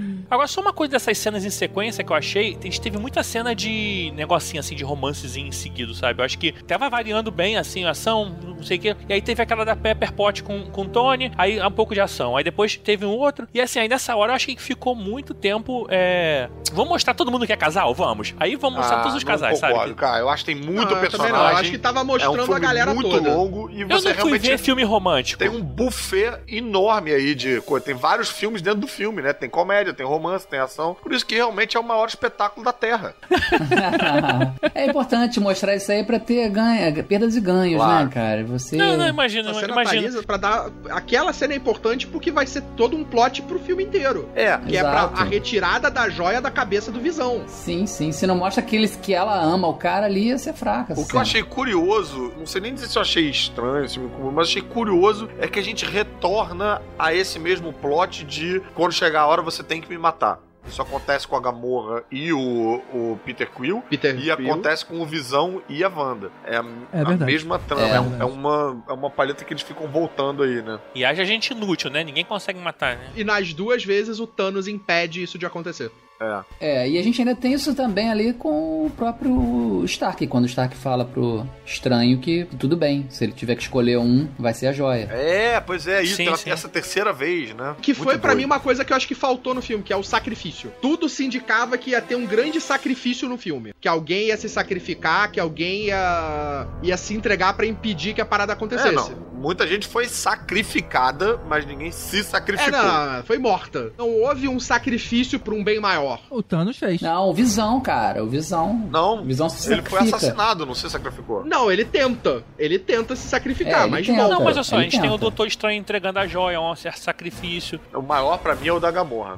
Então, aí quando a gente tá lá na Europa ainda, aí chega o Corvus Grave e a próxima pra poder pegar lá a joia que tá com visão. E aí que chega a galera pra ajudar e é muito maneiro, cara. Essa galera toda é o Capitão América, Falcão e a Viúva Negra. Mas deixa eu te perguntar, eles não chegaram meio rápido demais ali, não? Lembra que os caras estavam escondidos. Não, eles falam que eles estão perseguindo ele já tem um tempo já. Não, eles não estão identificados. E os caras já chegaram ali no meio da ação. Não, mas acho que quando começa a dar merda, eles vão atrás do Visão, pelo que eu entendi. Não, não. Os, a Ordem Negra vai atrás do, do Visão. Mas eu tô falando, o Capitão América, o Falcão e a Viúva Negra aparece ali na hora da briga. É verdade. Não, eu acho que eles estão rastreando o Visão há mais tempo. Eles estão putos que o Visão ficou offline e ele não tava dando dois tracinhos nas mensagens. Uhum. E sem falar que o Banner ligou pra ele. O Banner que pega o celular do Stark, que é aquele celular de flip, que eles dão uma sacaneada, e liga pro, pro capitão. Ah, verdade. E fala verdade. assim, vai atrás do Visão, que eles estão atrás do Visão. Aí ele Quando vai. ele liga pro Steve Rogers, minha mulher ficou tipo, quem é Steve Rogers? E eu fiquei tipo, amor. Como assim, quem é Steve Rogers? Pelo amor de Deus. e aí eu pensando, porra, na hora, né? Na hora que o Capitão aparecer, você vai ver quem é o Steve Rogers, não é possível que você não tenha. Aí entra o Capitão América e ela falou, quem é esse cara? Porra! Como assim? Ele tá de máscara agora, uma máscara peluda. Pensa da seguinte forma, pelo menos ela é coerente. É verdade. Ela não reconheceu, porque ele tava de barba, não tava louro e tava com um uniforme pintado de canetinha preta. Uma referência aí ao agente americano, né? É, o patriota, né? Aí ele segurando a, a lança, eu achei muito foda aquela cena. Aquela Foi, cena foi foda. sim. Aquela cena Foi toda. foda. A luta foi maneira, a viúva negra lutando. Todas as lutas desse filme foram maneiras, cara. É, Impressionante. realmente, como é que você consegue Sim. fazer 2 horas e 40 com várias lutas e todas são diferentes e maneiras, cara? E todas são inventivas. É isso aí. Essa palavra que eu tava procurando, Elvis. Muito bem, Elvis. Eu pego a maior referência de luta dessa porra. Volta lá, pega, por exemplo, X-Men Apocalipse. Você tem a eu cena lembrei disso, final. Voltor. Eu lembrei disso. Só explosão, explosão, explosão, explosão. Que é uma merda. E aí você tem a cena final, que é Todo mundo tipo, raio. todos os heróis enfrentando um mega vilão. E aí todos os heróis estão fazendo o que com esse mega vilão? Soltando raiozinho nele. E aí tem aquele personagem que não solta raiozinho. O que, que ele faz? Ele sai correndo, pula pra bater quica no vilão. Eu falei, caralho, isso e a mesma E coisa aí você também vê a com luta. Liga da Justiça e o Steppenwolf também, que tem aquela luta final que, assim, tanto faz quem é que tá batendo, quem, se é o Aquaman ou se é a Mulher Maravilha, assim, não tem estilos particulares. Um momento, inclusive, que eu sei que é do final, mas eu já quero colocar aqui, porque eu tenho certeza que a gente vai esquecer, é a luta das mulheres no final do filme, cara, com aquela vilã zona que o Tibério com certeza sabe o nome, a Viúva Negra, a, A Dora Milaje e a... Feiticeira. Feiticeira Escarlate. Que aí a, a Scarlett Johansson fala uma frase que é muito emblemática pra esse momento de representatividade, que é quem disse que ela tá sozinha? You are not É, alone. ela não tá sozinha. Pois é. Porra, bonito É, pra caralho, cara. Usar a luta como alegoria pra isso aí, cara. Bom, e aí a gente tem um flashback pra entender um pouco essa relação do Thanos com a Gamorra. Ele conhece ela bem pequena e acaba protegendo ela enquanto a tropa fuzila todos os habitantes do lugar onde ela morava. Nossa, cena pesada. Não, não, Não, não, não, não, não, não, não, todos não. Metade. Você Metade. viu só meio filme.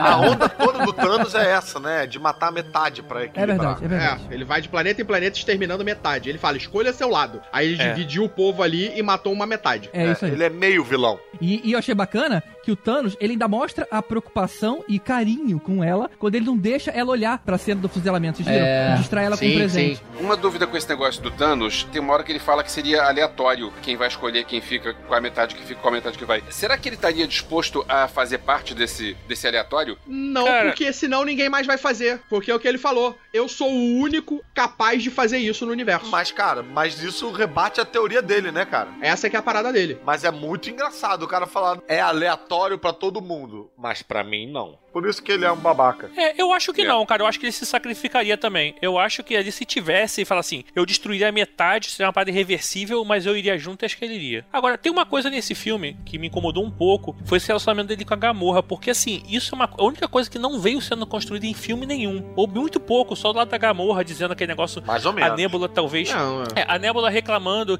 que ela brigava com a Gamorra e aí arrancava um pedaço dela. Ela era a preferida do Thanos. É, você vê que as duas odeiam muito o cara, né? É. O pai. Mas você vê que ele tem uma relação de carinho por ela, desde o início. Sim, mas você chega num filme desse e é o ponto dele chorar por ela, cara, assim. Mas se tem um filme que tem pra mostrar isso, é o filme dele, né? A É. gente só sabe que elas odiavam ele, o pai. Mas sim, mas assim, você não construiu isso tanto tempo quanto construiu todo o resto do universo Marvel. Então, assim, eu acho que Mas ficou um pouco rápido Eu isso. não achei eu acho não, que cara. Eu precisava. acho que aquela cena ali Também dela não. de É, criancinha... eu achei que foi na hora certa. Eu acho que esse flashback podia ter sido mostrado, tipo, no Guardiões da Galáxia, quando. Cara, Não, não, não, não. eu acho que não. Eu acho que eles fizeram muito bem de guardar Thanos pra agora, cara. Exatamente. É, é, eu não exatamente. sei. O A gente não Thanos, sabia aí- que o Thanos tinha essa- essas camadas todas, cara. É, Isso foi exato. muito legal. É. Ele tem uma camada pra cada dobra no queixo. Total. E aquilo, esse filme é um filme do Thanos. A construção do filme inteira é pra mostrar quem é o Thanos e pra mostrar exatamente esse lado humano do Thanos. Pra mostrar que o Thanos tá certo. Basicamente. Cara, Certo? Eu acho que tá uma certo. amiga minha mandou mensagem pra mim falando que tava bolada com o filme, não sei o que, lá. A última mensagem dela foi: E o louco é você ficar no final do filme pensando meio tipo, cara, ele tem um pouco de razão. Eu não quis entrar nessa seara, não, mas, cara, É. fiquei com medo dessa minha amiga aí, cara. Caruso, a minha filha, depois do filme, ela veio falando, minha filha que tá estudando pra vestibular, então ela sabe o nome dos, do- dos pensadores todos e tal. Neomalthusiano. Coisa que a gente já esqueceu. Neomalthusiano, ela falou isso. Isso. Ela falou, é, mas esse é o pensamento neomalthusiano. É bizarro, né? Porque uma galera vai sair. Eu acho que uma galera com a cabeça mais fraca sai aí falando, cara, hashtag Thanos 2018. Sim. Mito. mito, mito. O pessoal vai gritar mito. Mitanos. Mito. Thanos. Ah, Ah, exatamente aí, que ele fala pra Gamorra. É, eu matei metade do seu planeta. Hoje, naquela época, o seu planeta estava passando fome, estava sendo destruído, estava se destruindo. Agora, eles são um paraíso. É. As Exatamente. crianças que nascem agora têm fartura. Mas quem fala isso é o Thanos. É o tá Thanos, controlando claro. a própria narrativa. Você ouvindo o que ele tá falando e vendo o resultado, você pensa, caraca, então tá, então ele tava certo. Mas não, porque o que a gente tem que fazer sempre é procurar alternativa. Arranjar um outro jeito de rolar uma prosperidade Sim. e o caralho a quatro sem matar metade, brother. Sim, sim. Pega metade, bota no outro planeta, faz qualquer outra coisa. Por isso ele continua sendo um vilão. É, não, mas é importante te lembrar isso pros ouvintes aí, viu? Questão filosófica de os fins não justificam os meios. É, É só isso aí, é bom lembrar os ouvintes mais incautos, tá? Pra não ficar caindo em conversinha de Thanos, não. Mas É, você isso tem aí. que pensar também, a vida de muitos supera a importância da vida de poucos. Porra, voltou, não, Não. Fode aí, fazendo discurso pra genocídio, cara. É, mas é meio a meio, não tem, não tem pouco e tem muito aí, é meio a meio, maluco. Olha só, vamos, vamos castrar todo mundo. Tem muita gente aí, o nego tá reproduzindo muito. Mas é o seguinte. Você sabe que tem discurso, né, de castração, né? 2018, um filho e meio por família. Eu já tenho três aqui que eu faço com o meu e-mail que tá sobrando. Ué, divide. Porra, eu velho, tá acabando com a humanidade. acabando com a Terra. Ah, Pô, dá pra quem não tem, a culpa cara. é minha. Dá pra algum casal gay.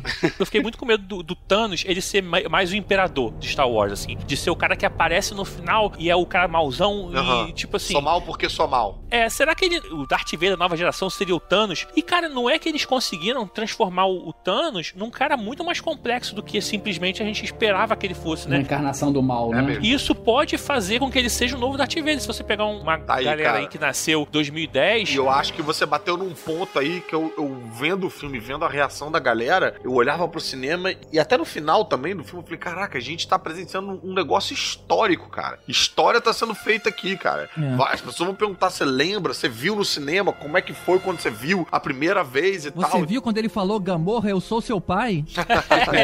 É. Eu ainda acho que a gente vai ter uma reação maior. Eu acho que a reação realmente maior talvez seja no último filme. Que eu acho que vai ser, tipo, o grande fechamento da- de tudo isso que a Marvel construiu aí nesses 10 anos. Vai acontecer no Vingadores 3,5, né? Nesse. Na continuação desse filme, né? Porque esse filme não tem fim. Então, tipo, ele precisa. Ou tem. Um parênteses que era pra ter entrado lá no início, vocês já repararam que a, a Marvel mudou o logotipo e colocou o 10 no meio do, do logotipo deles? Sim. No início do filme? Não. Sim. Não, nem muito vi. maneiro. Não deu Muito tempo, maneiro, porque o maneiro. cinema começou a parada meia-noite em ponto. Aí não dá tempo de. Você chegou atrasado, né? Fazer o quê?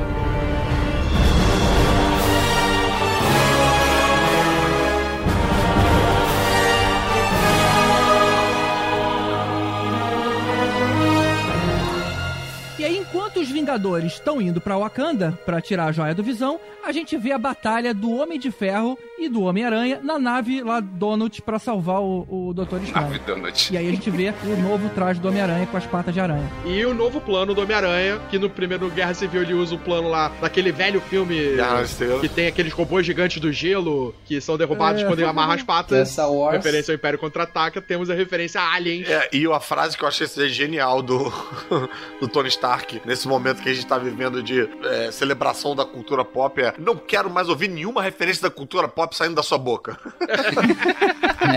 E uma outra frase boa que ele fala um pouquinho antes, ele fala, Kid, você é um vingador agora. E Aham. ele faz aquele movimento do batismo real, sabe, com as mãos. É, das espadas. É, é, de bater com a espada nos É, ombros, né? muito bom. Achei que você ia falar da frase que ele fala pro falso de ébano, que é tipo assim: você é mais inteligente, mas o garoto viu mais filmes, né? tipo, É muito bom. É. sério mesmo. E que momento bom também de direção essa catequização dele como Vingador, que é deixar um momento de silêncio só na reação do menino. Porra, Todo é. orgulhoso, ele né? sem saber muito o que falar, orgulhoso, e rola uma risada assim da galera. Tipo, quer dizer, né, a galera na minha sala, pelo menos, riu pra caramba. Disso, sim, sem texto, só reação. E a própria forma como o, o, o Stark faz, né? Jogado ali, né? É. Ele joga assim, ó, é um momento solene que ao mesmo tempo ele faz pouco do momento solene, cara. Muito mundano, É, assim. que não significa nada, ele só tá dizendo, ah, agora tem um Vingador. É, toma aí. É, mas ao mesmo tempo ele sabe que é importante ele bate nos ombros dele, como se fosse uma, uma benção real. É, Muito bom. exato. Me explica, por que, que nenhum deles eles, até o momento que eles estão caindo no planeta, tentou ma- manusear a porra da nave. Eu acho que não sabe nem onde é que é, o- onde é, que é o manche, cara. Não, eles sabem, eles tentaram. Eles... Não, peraí. Por que, que o Doutor Estranho não usou a magia de teletransportação pra fazer aquele arco lá e voltar pra Terra? Magia de teletransportação? É, aquele buraco Eles ali. não queriam É, voltar. eles queriam ir pra Titã lá, né? Ah, tá. Mas antes deles conversarem isso, eles estão naquele desespero de como é que a gente vai sair daqui, como é que a gente vai sair daqui. Era só É, sair. antes de eles chegarem a esse Não, ponto. mas eles estavam tentando realmente pousar. Eu, eu- agora eu lembrei agora que os dois estão fazendo, cada um segurando uma manopla, né? Longe, porque o cara é grande pra caramba. Não, mas isso é depois, cara. Isso é depois, quando eles decidem que eles vão pra lá. Ah. Não, não, sim. Quando acabou a luta, eles estão ali, beleza, o que, que a gente faz? Como é que a gente volta? Tipo, porque. Tem essa É, conversa. pô, ele pergunta pro Stark: você sabe mexer nessa nave? Você sabe navegar essa porra? Não, eu não sei mexer nessa porra alienígena. Por que, que o Doutor Estranho não fez um portal pra sair Pra dali? voltar pra Terra. Pô, de repente não, não funciona ali, né, cara? Ué, mas funciona em Titã. Inclusive na luta do. Não, mas Titã tem solo, sacou? Na luta do. Dos dois malucos, quando eles chegam na Terra, que eles lutam pra caralho, joga carro, joga tudo, e, nananã. e o Wong resolve o quê? Jogando o maluco lá no Himalaia, sei lá, onde ele joga aquele maluco grandão. Por que, que não foi a primeira parada Ah. que ele fez? Eu acho que a pessoa, assim, é, qualquer exercício de teletransporte, você tem que saber o local de origem e destino. Você não consegue fazer isso sem do nada. Ah, então acho que É, era muito por isso aí. pra Mas aí então não dá pra fazer em Titã isso aí, cara, porque ninguém nunca foi em Titã. Porque o Doutor Estranho, no filme dele, Não, ele mas vai ele tá vendo, lá, né, lá cara? no inferno pra enfrentar o Dormammu. Mas, cara, olha só, aceita. É, não, Eles beleza. estavam lá. Beleza, aceito. Eles estavam lá resolvendo o que quer fazer. Na hora que precisasse, ele transportava de volta pra Terra, ele não quis. Pronto, Aceito, pô. aceito. Não, eu acho, eu acho que ele ficou um pouco temeroso de fazer esse transporte do espaço pra Terra. Acho que ele cara nunca fez isso. É, ele, ele tava se sentindo meio estranho. É. Mas ele é doutor, né, nisso. É, doutor, isso. Ah, falou rápido agora, hein? Foi Porra. maneiro o, o Homem-Aranha perguntando, o Peter Parker perguntando, ah, e qual é o seu nome? Doctor Strange. Ah, a gente tá usando os nossos nomes inventados. Ah, tá, eu sou Homem-Aranha. É, eu, eu fico invejando vocês que não viram os trailers, porque eu acabei vendo os trailers pra, pra ver, pra fazer coluna lá no Caverna do Caruso. Super giro, toda sexta-feira. E, e aí, cara, vocês estão nessas reações. Eu queria ter tido essas reações no filme, realmente, cara. Essa coisa do É, arrepio é, que o Caruso já tinha falou, visto tinha visto. Olha Do aí, arrepio cara. do, É, do o do arrepio eu tinha visto. Porra. Pois é. Pra isso que o Caruso botou você pra escrever a coluna, que aí ele não precisa É, ver. é, Tá vendo? Aí, olha aí. Toma spoiler por ele. coluna. Cara, é, não li por causa disso, né, cara? Foi mal. Agora eu vou ler. Bom, e aí nessa hora, o Thor, o Rocket Raccoon e o Groot vão pra Nidavellir. Quando eles chegam lá, tá tudo apagado, meio destruído. Lembrando que a gente tá numa narrativa bem história em quadrinho, né? De enquanto isso, enquanto isso, vários É. cenários É. e focos É, diferentes. Muito exatamente. bacana. E, e, na verdade não tava destruído, tava como se tivesse sido abandonado. É, verdade, abandonado. É, falou eles chegam pra- ali com a parada como se estivesse abandonada. Tudo apagado e ninguém. E enquanto o Stark tá lá na nave Donut, quem tá aqui é o Lannister. É, rapaz. Ah, Excelente. É o maior anão do mundo, né? Cara, e que sacada genial você usar o Peter Dinklage pra fazer um anão gigante, Genial isso, cara. genial. muito Porra. bom, né, cara? É, muito muito bacana, muito bom. cara. Uma atuação gigante dele. O cara é sempre escalado pra fazer anão, já deve estar cansado, né? É. E essa Terra dos Anões não é uma terra, é, é uma estrela. É uma estrela. Os caras construíram um conjunto habitacional Em ao redor de da- uma estrela. É. Não tem um planeta com aquele nome. É verdade. É, como é que é o nome disso quando você. é, tem um nome. Chama Estrela Decadente. Ah, é o Kubic. É, uma esfera. Da- Dawson. Esfera de Dawson. Do, Dawson. Esfera de Dawson. Não é Dawson não, ainda. Isso é Dawson's Creek. Esfera de Dawson's Creek. Dyson. É esfera de Dyson. Dyson, exatamente. e ele usar o- a cápsula do Rocky Raccoon como martelo, cara. Muito maneiro. Pra girar e, Sim. e se jogar, né? É, ficou muito bom. Eu falo, a, a participação pra mim do Thor nesse filme, eu achei ela muito boa. Eu acho que o Thor foi um dos personagens, pra mim, que melhorou Sim. muito dentro de todos os filmes. Eu adorei o Thor Ragnarok, eu gostei bastante da Adorei participação também, cara. Thor Ragnarok. É, muito e, e- e a participação dele nesse filme tá sensacional. Eu, eu continuo dizendo, pra mim ele é o melhor herói dentro do. Ele, tipo, foi o MVP do filme. É, ele cresceu demais, cara. E você consegue ver um Thor de dois diretores, né? O Thor do, do Ragnarok é um, e esse é um mais.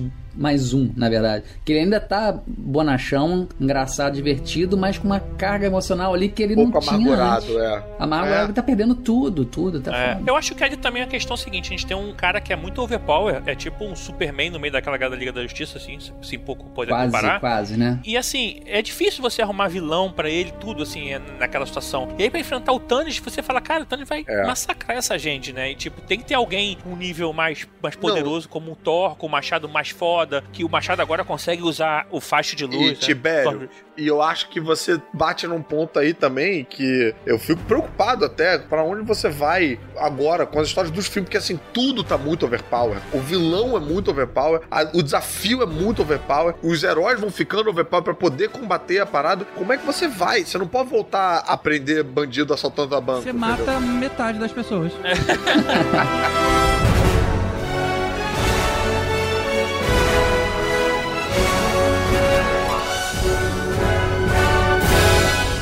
enquanto eles tentam ligar as engrenagens pra fazer um novo martelo, a gente vê a cena da briga entre os Vingadores e os Guardiões da Galáxia. Muito boa essa cena também. É o primeiro encontro, né, cara? Sim. Deve ser diferente. A gente... É o primeiro E encontro. você pega os dois mais zoados, que é o Tony Stark. e Peraí, o- peraí, peraí, peraí. Antes dos Vingadores encontrarem o Guardiões da Galáxia, a gente tem o segundo round com o Thanos, que é a primeira vez que ele usa a joia da realidade. Ah, é verdade. Que você Porque acha que tá... aparece o colecionador. É, você acha que o É. colecionador tá vivo, tá tudo lá, que a Gamorra mata o Thanos, ele não mata nada. Quando eles chegam em lugar nenhum. É. Não, e tudo transforma em bolinha de sabão, que ele usa lá a joia do Tubac to Blim, bolinha de sabão. É, é verdade, é verdade.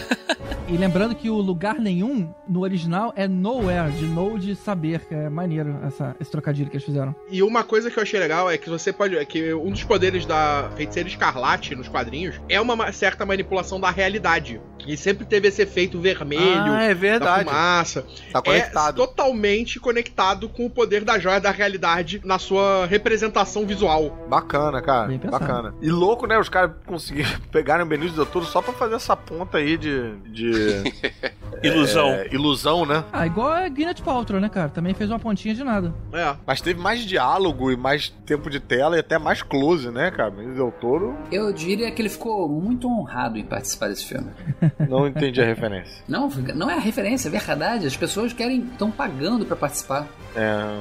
Que é uma boa obra. Mas tem mais gente nesse filme do que em todas as edições do BBB, né, cara? tipo, É, isso aí eu a não sei. gravação aí desse filme devia ter metade do Hollywood trabalhando. Você tá querendo dizer que o Thanos é o Boninho, cara? Não, o Thomas é o Robert Simpson, a gente já chegou nisso. Mas o. Cara, quando essa cena, essa cena no cinema, todo mundo. "Ah!" Tipo, ela matou o Thanos, cara. Assim, a galera ficou meio assim, daqui a pouco vai desfazendo. É, nego, é, "Ah!" é, como assim? Deu pra ver que tava cedo demais, né? É. É. É, até o Peter Quill sacaneia. É. É, isso? É. Já foi? Foi rápido assim? É, foi rápido, hein? E a maneira de transformando as pessoas em cubos, em molas e não sei o quê. Cara, aquela hora que o Drax caiu, eu pensei, cara, matou o Drax. Não, não, não, não É, matou não. Ele só transformou pensei. em cubos e, e o cara caiu. É. Angustiante. O filme tem um pouco de terror, né, cara? Tipo, quando vai aparecendo o Thanos, tem uma trilha meio tipo, "Oh", meio grave, assim, que, que arrasta. Dá um, dá um medo, cara, nos momentos ali, aqueles. A Ordem Negra e tudo. Só o Eu Caruso pra ter medo, né? Não, mas é uma, é uma coisa sombria. É, minha mulher ficou com medo também, tá, Depois que acontece aquelas coisas ali com, com Amantes e com Drax, eu fiquei, ué, cara, será que eles vão ficar assim? Não, aí ele vai embora, a parada se desfaz. Daí eu penso que de repente essa joia tem um poder meio que por um tempo só, só enquanto ela tá perto, sabe? Ela altera a realidade enquanto ela tá lá. Ela altera a realidade daquele raio ali, é tipo um É, Wi-Fi. e depois Faz que ela vai sentido, embora, a sentido. parada volta ao normal. Eu tô achando que é isso. Senão, é o que o Caruso falava. Com a, com a joia da realidade, cara, você não precisa de mais nenhuma outra. Lembra que você falava isso, Caruso, comigo? E- Lembro, lembro. Stuart? Então, É. isso aí fica mais explicado, né? Porque você realmente, se você consegue alterar a realidade, você não precisa de mais nada. Mas não. Sim, e quem quiser me ver falando isso, é só assistir um vídeo do, da Caverna do Caruso, um vídeo dos três elementos na Caverna do Caruso, que sai toda terça-feira no YouTube. Tá merda. Exatamente. Eu acho que cada joia, ela, ela tem um poder absurdo, mas ainda assim limitado, Uhum. individualmente. Eu acho que ela só atinge o poder de fazer o que ele fez, eu acho que só quando você junta todas elas. É, com exceção Sim, sim, da é. joia da alma, que continua sendo uma merda mesmo com todas elas. Não, cara, a joia da alma é que une todas, cara. Sem a joia da alma você não conseguiria unir todas as, as joias. Por exemplo, a joia do tempo lá, né, do, do Strange. Ele acaba usando aquilo ali meio localmente. Ele, tudo é muito local para joias, né? Até no próprios É. quadrinhos é assim. E aí quando você tem todas que você tem esse, esse Super Blaster Power, caralho, a 4, entendeu? Que eu acho que, eu- acho que aí você difunde mesmo, você consegue um domínio completo. Acho que é por aí mesmo, cara. Assim, a joia sozinha ela é foda tal, mas você tem aquele limite ali, aquela restrição de área, né? Talvez. É. Tem DDI. A joia da alma, cara, tem muita coisa ainda que vai ser contada que ainda é um mistério, entendeu? Porque por enquanto, sabe, o segredo é a alma do negócio. Ah, o filme que vai contar a história da alma vai ter trilha da Zélia Duncan. Uma coisa que é bacana nessas lutas todas com Thanos é que tem umas três ou quatro embates com ele e todos são maneiros, cara. Nenhum é tipo, ah, lá vão eles de novo brigar com ele. Todas as vezes você fica meio tipo tenso, né? Chegou o Thanos, na chegou o ponta Thanos. da cadeira. É, tipo, é maneiro isso, cara. Você conseguir fazer isso com um vilão ao longo de um filme tão longo. E uma outra coisa que é muito linguagem de quadrinho é quando você tem uma briga entre dois grupos de super-heróis, né, cara? Que a gente vê Ah, é. justamente na sequência. Os Vingadores chegando, encontrando os Guardiões, e tem uma mini brigazinha ali entre eles. e ficou muito legal, né, cara? Ficou legal. Eu, eu achei que eu fosse ter preguiça disso, porque isso é uma coisa que eu já comecei a ter preguiça nos quadrinhos. Você fala, tipo, ai, por que que eles vão lutar? Nossa, nada a Mas ver. foi bem feito, né? Mas, cara, os diálogos estavam tão engraçados. Foi muito bem feito. Uhum. E a gente tem até esse momento de. é, é, quem você obedece, Quem você se- quem você serve. Qual o seu mestre? E aí o Peter Quill fala: o que, que é pra eu responder? Jesus? Isso é muito bom. Isso é muito bom, cara. E meio Ed isso num filme da Disney, que não tem referência nenhuma à religião. Quando a gente vai fazer dublagem, você não pode nem falar nossa, que é referência à Nossa Senhora. Então, cara, Eita, tem isso, é? Caramba. é, compraram uma briga de referência religiosa aí pra manter essa piada, cara. É. Ah, maneiro. Eu acho engraçado também a outra fala, quando eles estão discutindo o plano. Aí o Peter fala: Cara, eu sou metade humano, enquanto eu sou 50% de burrice, vocês são 100%. É. Dessa sim. Imbecis, é. E o Homem-Aranha também ali, fazendo as referenciazinhas de cultura pop, virando pra amantes e falando: pelo amor de Deus, não coloque seus ovos em mim. É, essa piada foi boa, mas foi duplicada, porque ele já fala isso lá na nave, né? Eu só achei que foi repetida, tipo, não precisava Eu duas vezes. boa. Ah, mas, mas foi boa do mesmo jeito. Quando a piada é boa, Tibério, vale a pena fazer ela mais de uma vez. Ah, cara. É. Quando não é, não. Ainda tem a referência ao grande herói da Terra, Kevin Bacon. Quer ver? É, muito bom, muito bom.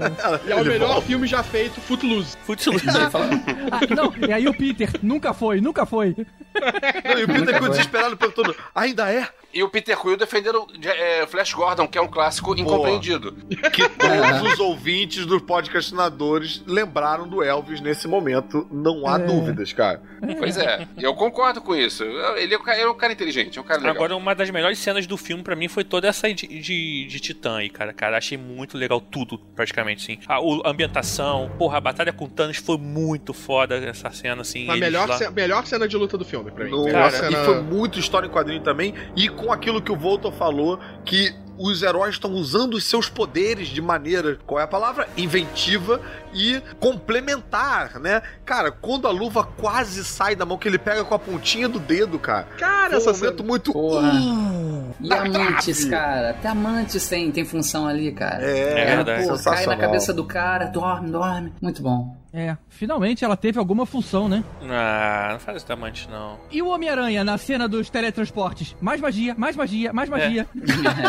Ele dava uns Chute golpes, né? mágico na sua cara. Chute magia! Ataque magia! Agora, aquela hora ali. Aí foi minha esposa e falou assim, tipo, ah, cara, que isso? Eu- o Peter Quill não fez aquela besteira, como é que ele fez aquela besteira? Eu falei, cara, eu compro total. O, o Peter, é- é- tem tudo a ver com o Quill fazer aquilo. Se o T'Challa fazer uma besteira daquela, eu não compro. Né? O personagem faz aquela besteira. Eu achei que ele ia pegar uma granada e botar dentro da boca do Thanos. Ia ser muito maneiro isso. Aí. É. Mas aí ia acabar com o filme, ia explodir a cabeça do Thanos. É, acabou o filme. Não, não ia explodir. Ia só desfazer aquela segurada no Thanos ali. Não, sei e lá, o tô Thanos vai zoando. ficar puto. Assim, e cara, teve essa cena aí, é, teve essa cena que eu achei sensacional, que eu sempre quis ver um Jedi fazer, ou, e na verdade quem fez foi o Thanos, que é jogar uma parada do espaço na Terra, cara. Eu queria ver um Jedi pegando uma Star Destroyer e descendo na- numa terra em cima de alguém assim, e o cara fez isso com a lua, mano. Porra, aquilo foi muito foda, cara. Aí você vê o quanto o cara fica poderoso cada vez mais, né, cara? Não, começa com o nego jogando aquela torre no, em cima do, do Thanos, né, cara? É. E aí o cara fala: Ah, pô, deu certo. Ah, deu certo se você queria deixar ele puto.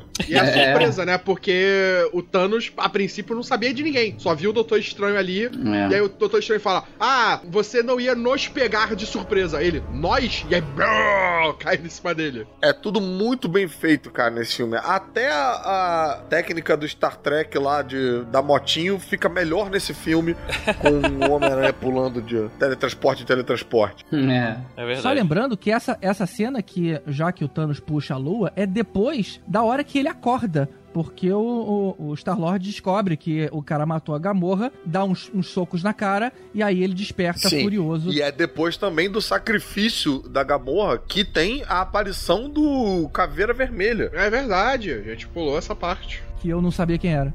É. É, que era um momento e tal, impactante. Eu procurei no IMDB pra saber se era o mesmo ator, só que não está no IMDB na lista dos personagens, deve ser por causa do spoiler. Então Ou ainda deve não ser tem porque lá. não cabe no IMDB, né? Tipo, é muito Pra longo. ser surpresa. É, não acho que é, atingiu o máximo de personagens possíveis. Com esse gancho, a gente pode voltar um pouquinho e falar da hora que ele troca, sacrifica a Gamorra em troca do conhecimento da Joia da Alma.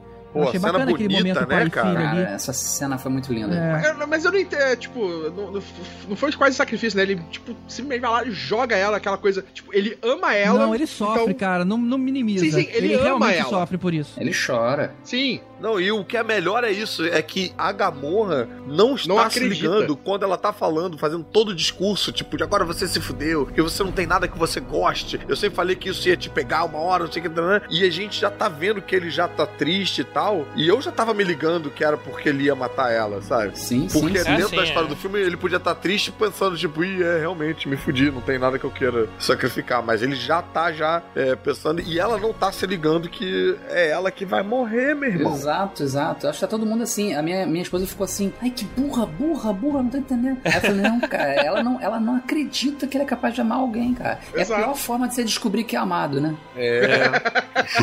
Na beira do abismo do sacrifício. Agora, antes do, de aparecer a cara do, do Caveira Vermelha, é, o visual dele não tava muito Senhor dos Anéis, naquele, quando aqueles, aqueles é, cavaleiros lá que vão, vão atrás do Frodo. Também tava Dementor também, né? Um visual bem É. genérico, Tava tudo, né? cara. Tava parecendo um Sif também, cara, se você for pensar bem. Eles têm um É, sindicato, o- né? Tem um sindicato lá que cada um faz Ele tá parte. ali quase como o barqueiro do Styx, do Rio Styx. Ele é tipo É. O, o- o guia, o transportador. É tudo igual. Que é tudo igual. exatamente o papel dele, que é, que é essa tipo de figura, né? Do guia. Esse é meio momento É. que os figurinistas falam: eu não consigo pensar em mais um uniforme de super-herói, de super-vilão.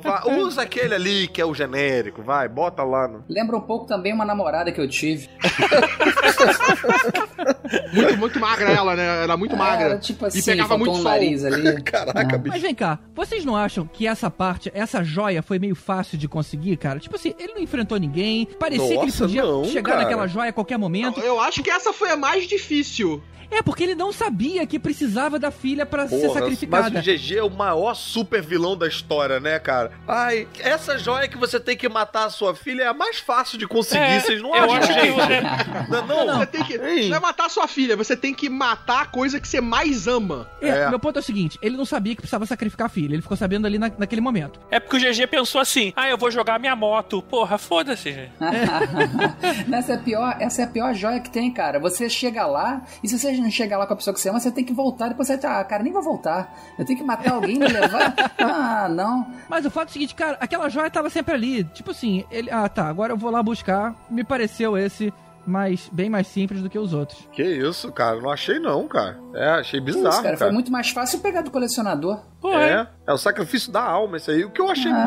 mais nada a ver é tipo, o que Caveira Vermelha tá fazendo ali, virando guia de joia É, de um outro planeta? pegou Tipo, um bico de, da Gasterne ali. é, nossa, É, o- ele foi parar lá no final do Capitão América 1. eu sei, mas e daí? Mas Não- agora, o que que ele ficou fazendo lá pra É. virar esse cara? Tipo, Ele ficou fazendo ele foi parar né? exatamente no lugar onde estava uma das joias ou ele foi parar em outro lugar que ele fala ali que ele, ah, como você, eu também fui atrás das joias. Isso parece trupe de ator que tem que, que acabou o elenco e tem que usar todo mundo, tipo. Não, acho que foi o seguinte, quando a joia, a joia do espaço, ela sai e transporta ele, já transporta ele pra lá e meio que a joia, essa coisa meio é, do destino tal, que tem tudo assim, meio a ver com, com, com essa religiosidade, com essa, essa questão é, mística, e tipo, joga ele como vai tomar conta dessa porra aqui agora, amigo. Tu, vai, né, tu queria aí joia do infinito, toma aí uma aí e tu nunca vai poder chegar nela, entendeu? Porque você não tem porra nenhuma que você ama, então seu objetivo de vida vai ser ficar tomando conta dela pra que as pessoas possam chegar, entendeu? Mas será que ele não teve as aventuras do Caveira Vermelha no espaço Não, profundo? não, as- as joias- Ele tentando voltar e buscar as joias? Não, é- a joia se tem poder próprio, tem vida própria. Elas fizeram isso de propósito com ele.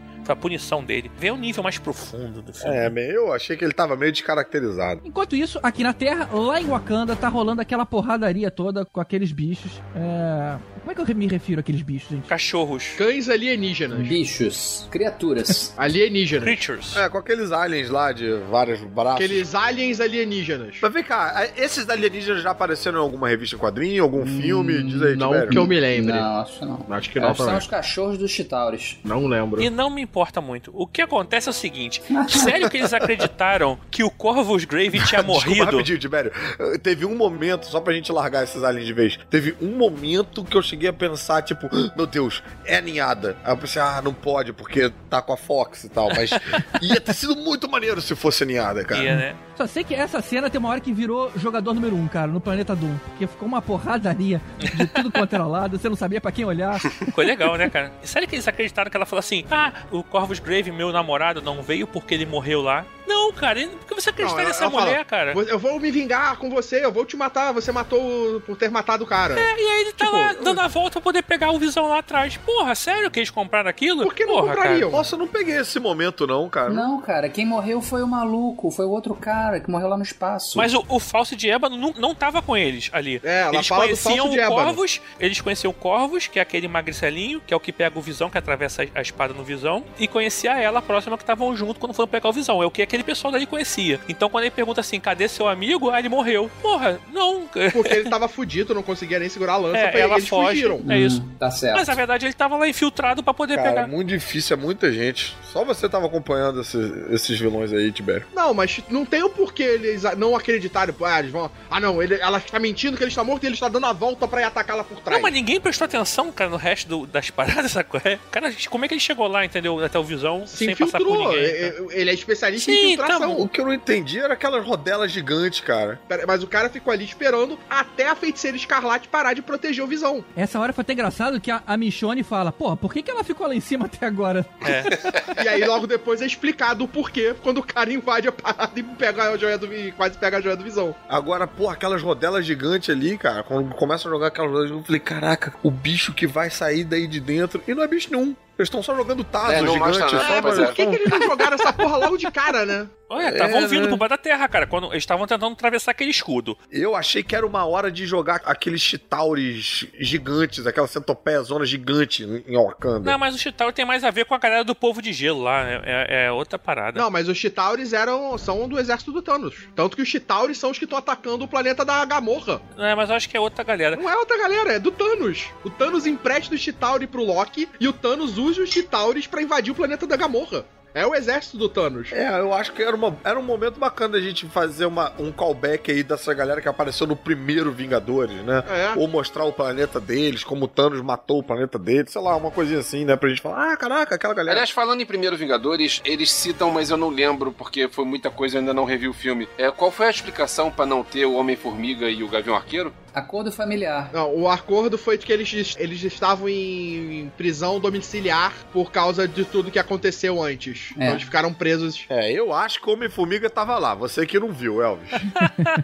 É, o que vai acontecer, provavelmente, eu acho, eles vão, vão mostrar. vai- isso vai ser explicado no filme do Homem-Formiga, né? Que, você, que ele vai estar em prisão domiciliar. E eu acho que se bobear, eles até botam uma cena extra aí com a aparição do, do Gavião. Então o Homem-Formiga é prisão domiciliar e o Gavião Arqueiro é prisão de ventre? Não, os Qual dois estão presos. Como é que ele é preso? Cara, nin- sério, ninguém se importa. O Gavião Arqueiro voltou pra família dele, ele não quer saber do resto, cara. Ele foi, voltou pra família dele e largou essa vida. Acabou ele. É, os dois entraram em acordo. Os dois personagens tinham família. Eu tô tranquilo com o Gavião Arqueiro tá em qualquer lugar, intocado num lugar que eu não. Cara, que se for, eu tenho só um arco e flecha, gente. Pelo amor de Deus. É. Então, É. É, ele não ia ser muito útil, né? Mas assim, eu achei uma ideia meio bizonha o cara abrir aquele escudo de energia que passava um a cada 100 bichos pra poder passar todos os bichos pra enfrentar todo mundo. Sério mesmo que essa foi a melhor ideia? Não, foi boa. Não, ele ele abriu falou que a galera ia chegar por trás. Por e ele falou assim, na trás, melhor e a a galera tava a conseguindo furar. Mas aí você divide Ah. a galera, né, cara? Você, sei lá, não tem como. Não tem que como aí você Não. perde força. mais do que já perderam. Eu acho que eles tinham que ficar abrindo e fechando pra ficar fatiando lá os bichos. O capitão é estrategista, cara. Confia que ele fez a melhor coisa.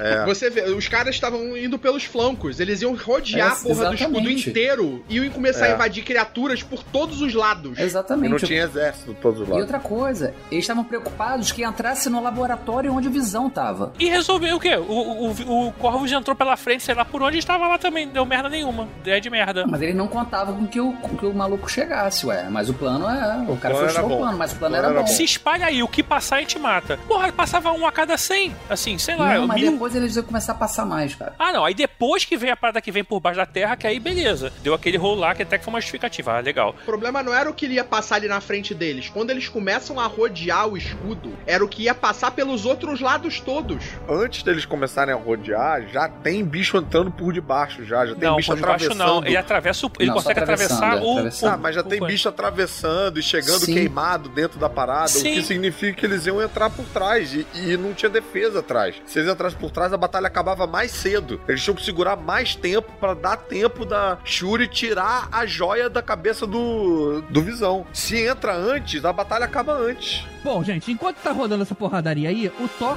tá tentando abrir o mecanismo lá em cima pra receber aquela energia da estrela. E aí, o Peter Dinklage faz aquele martelo, mas falta a haste. E a gente vê pela primeira vez o Groot fazendo alguma coisa significativa nesse filme. Como alguma coisa significativa? O Groot é maneiro, cara. Ele não fez nada, Pô, cara. Ele não fez absolutamente nada. Zerar a Galaga é difícil pra caralho. Tu acha que é mole tu chegar? Cara, e ele transforma, ele vira o cabo do martelo do Thor, né, cara? Muito bonita essa cena, cara. É, verdade. É. E aí o Groot fica sacanando ele assim, ah, tá pegando no meu cabo aí, né? E, É. e ainda é um momento mão. doloroso, cara. Aquele Groot adolescente dá aquele grito que a parada tá né, ainda incandescente. Momento bonito, hein? Momento E bonito. ainda corta fora o braço. É, mas, É. mas ele nasce de novo, né? Então essa parte É, não nasce foi de novo, é. nada demais. Mas não significa que não doa, né? Tipo, Não, cara, ele- ali ele quebrou o galho do Thor legal. Bom, mas aí a gente tem um Thor agora com o martelo e ele vai direto Machado. pra Wakanda e acaba lá com, com aqueles bichos é, é um martelo machado. É um machado. É um machado. É um axe. É, hora agora é um machado. axe. Agora é o machado. É, e demorou pra achar, né? É, e se não fosse aquela parte de cima, ia ser só uma tora. Ok, E gente. caralho, Se não tivesse um Master, chega, né? bicho, overpower em Wakanda, né? É. Não? Na minha sala de cinema, não sei como é que foi na de vocês. Na minha sala de cinema, quando o Thor chegou, bicho, a galera vibrou Cara, muito, cara. Sim. Batendo palma. No, no, Sim. Foi no Botafogo foda, Pré cara. Shopping batendo palma. Foi. É. É o No New York City Center também. Foi tipo. ah. No meu todo mundo gritou! E ele chega já, tipo, cara, ele, ele detona. Ele chega só fazendo combo de videogame, né, cara? Sai detonando. Parecia o Chuck no, no jogador número 1. Um. Ele já tava meio over. Ele já fica poderoso pra caramba no final do Ragnarok, né? Quando ele meio que descobre, os, eh, libera os poderes que ele tem de Odin. De raio, né? De É. raio. É. Essa necessidade dele do martelo é que ficou estranha ali. Não, ele precisa do martelo pra viver. Ele precisa É. canalizar o poder dele, né? Martelo canaliza. Mas a gente tinha aprendido no, no Ragnarok que ele não teria essa necessidade, né? Então me contradiz. É, mas é porque aquele martelo é um martelo especial para matar o Thanos. É. né? Não, aquele martelo É era o martelo do, mais- do rei, né? Dos deuses, assim. Era um martelo que seria dado pra Odin. É. Agora, a chegada do, do Thor foi comemorada não só pela galera no cinema, como pelo Bruce Banner dentro do Hulkbuster, dizendo: É. Agora vocês estão fodidos. É. Aquela cena é muito engraçada, E cara. o Rocket falando pro Buck, ah, eu vou pegar esse braço pra mim. Cara, é muito bom. Muito bom. Ah, mas eu vou Muito pegar bom. esse braço. E, e o outro diálogo depois, quando o Groot fala pro Capitão América, I am Groot. E o Capitão América, I am Steve Rogers. Caraca, e, e o Thor que fala que fez eletiva de Groot, cara. É, cara, muito bom. você entende o que ele fala? Ah, fiz eletiva de Groot. O Groot no- nos quadrinhos ele surgiu como um, um vilão bizarrão, acho que na muito década de tempo 60, atrás, é, 70, na década de né? 60, era uma Aham. raça E que era é, uma raça e tal. Então, assim, o Thor falar que fez ele tipo de Groot não é tipo uma, uma piada do zero da cartola e tal. Tá relacionado com os, os Asgardianos e as raças alienígenas e tal. Faz, faz algum sentido.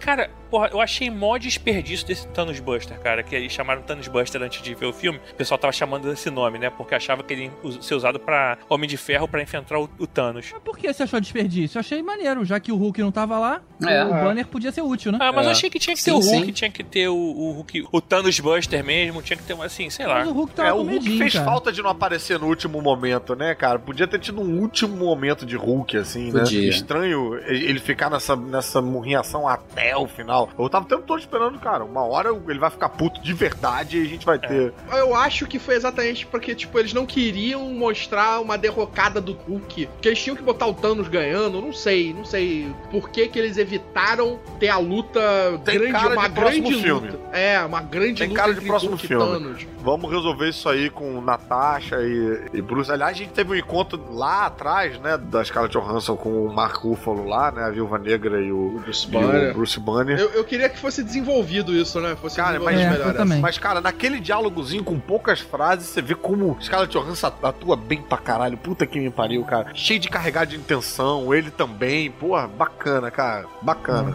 Agora, sobre o Hulk, eu tô achando que a, Wanda vai acabar desligando o banner, ficando só com o Hulk lá em algum momento pra poder trazer de volta. Acho que vai, vai ser uma parada meio assim, sabe? Vai ser... É, é- essa que é a grande questão, acho que do próximo jogo. Vou ter que explicar por que, que o Hulk não queria voltar. E aí a gente volta lá pra, pra aquela porradaria onde o Thanos tá atacando a lua nos caras e atravessa o corpo do Stark com alguma coisa, cara. Ali, aquela hora, doeu em mim e todo mundo que tava vendo o filme junto comigo, cara. Eu achei que ali já era. É, achei que ele ia morrer ali. É, e a gente vem do golpe do meteoro da paixão, né? Do Thanos ali.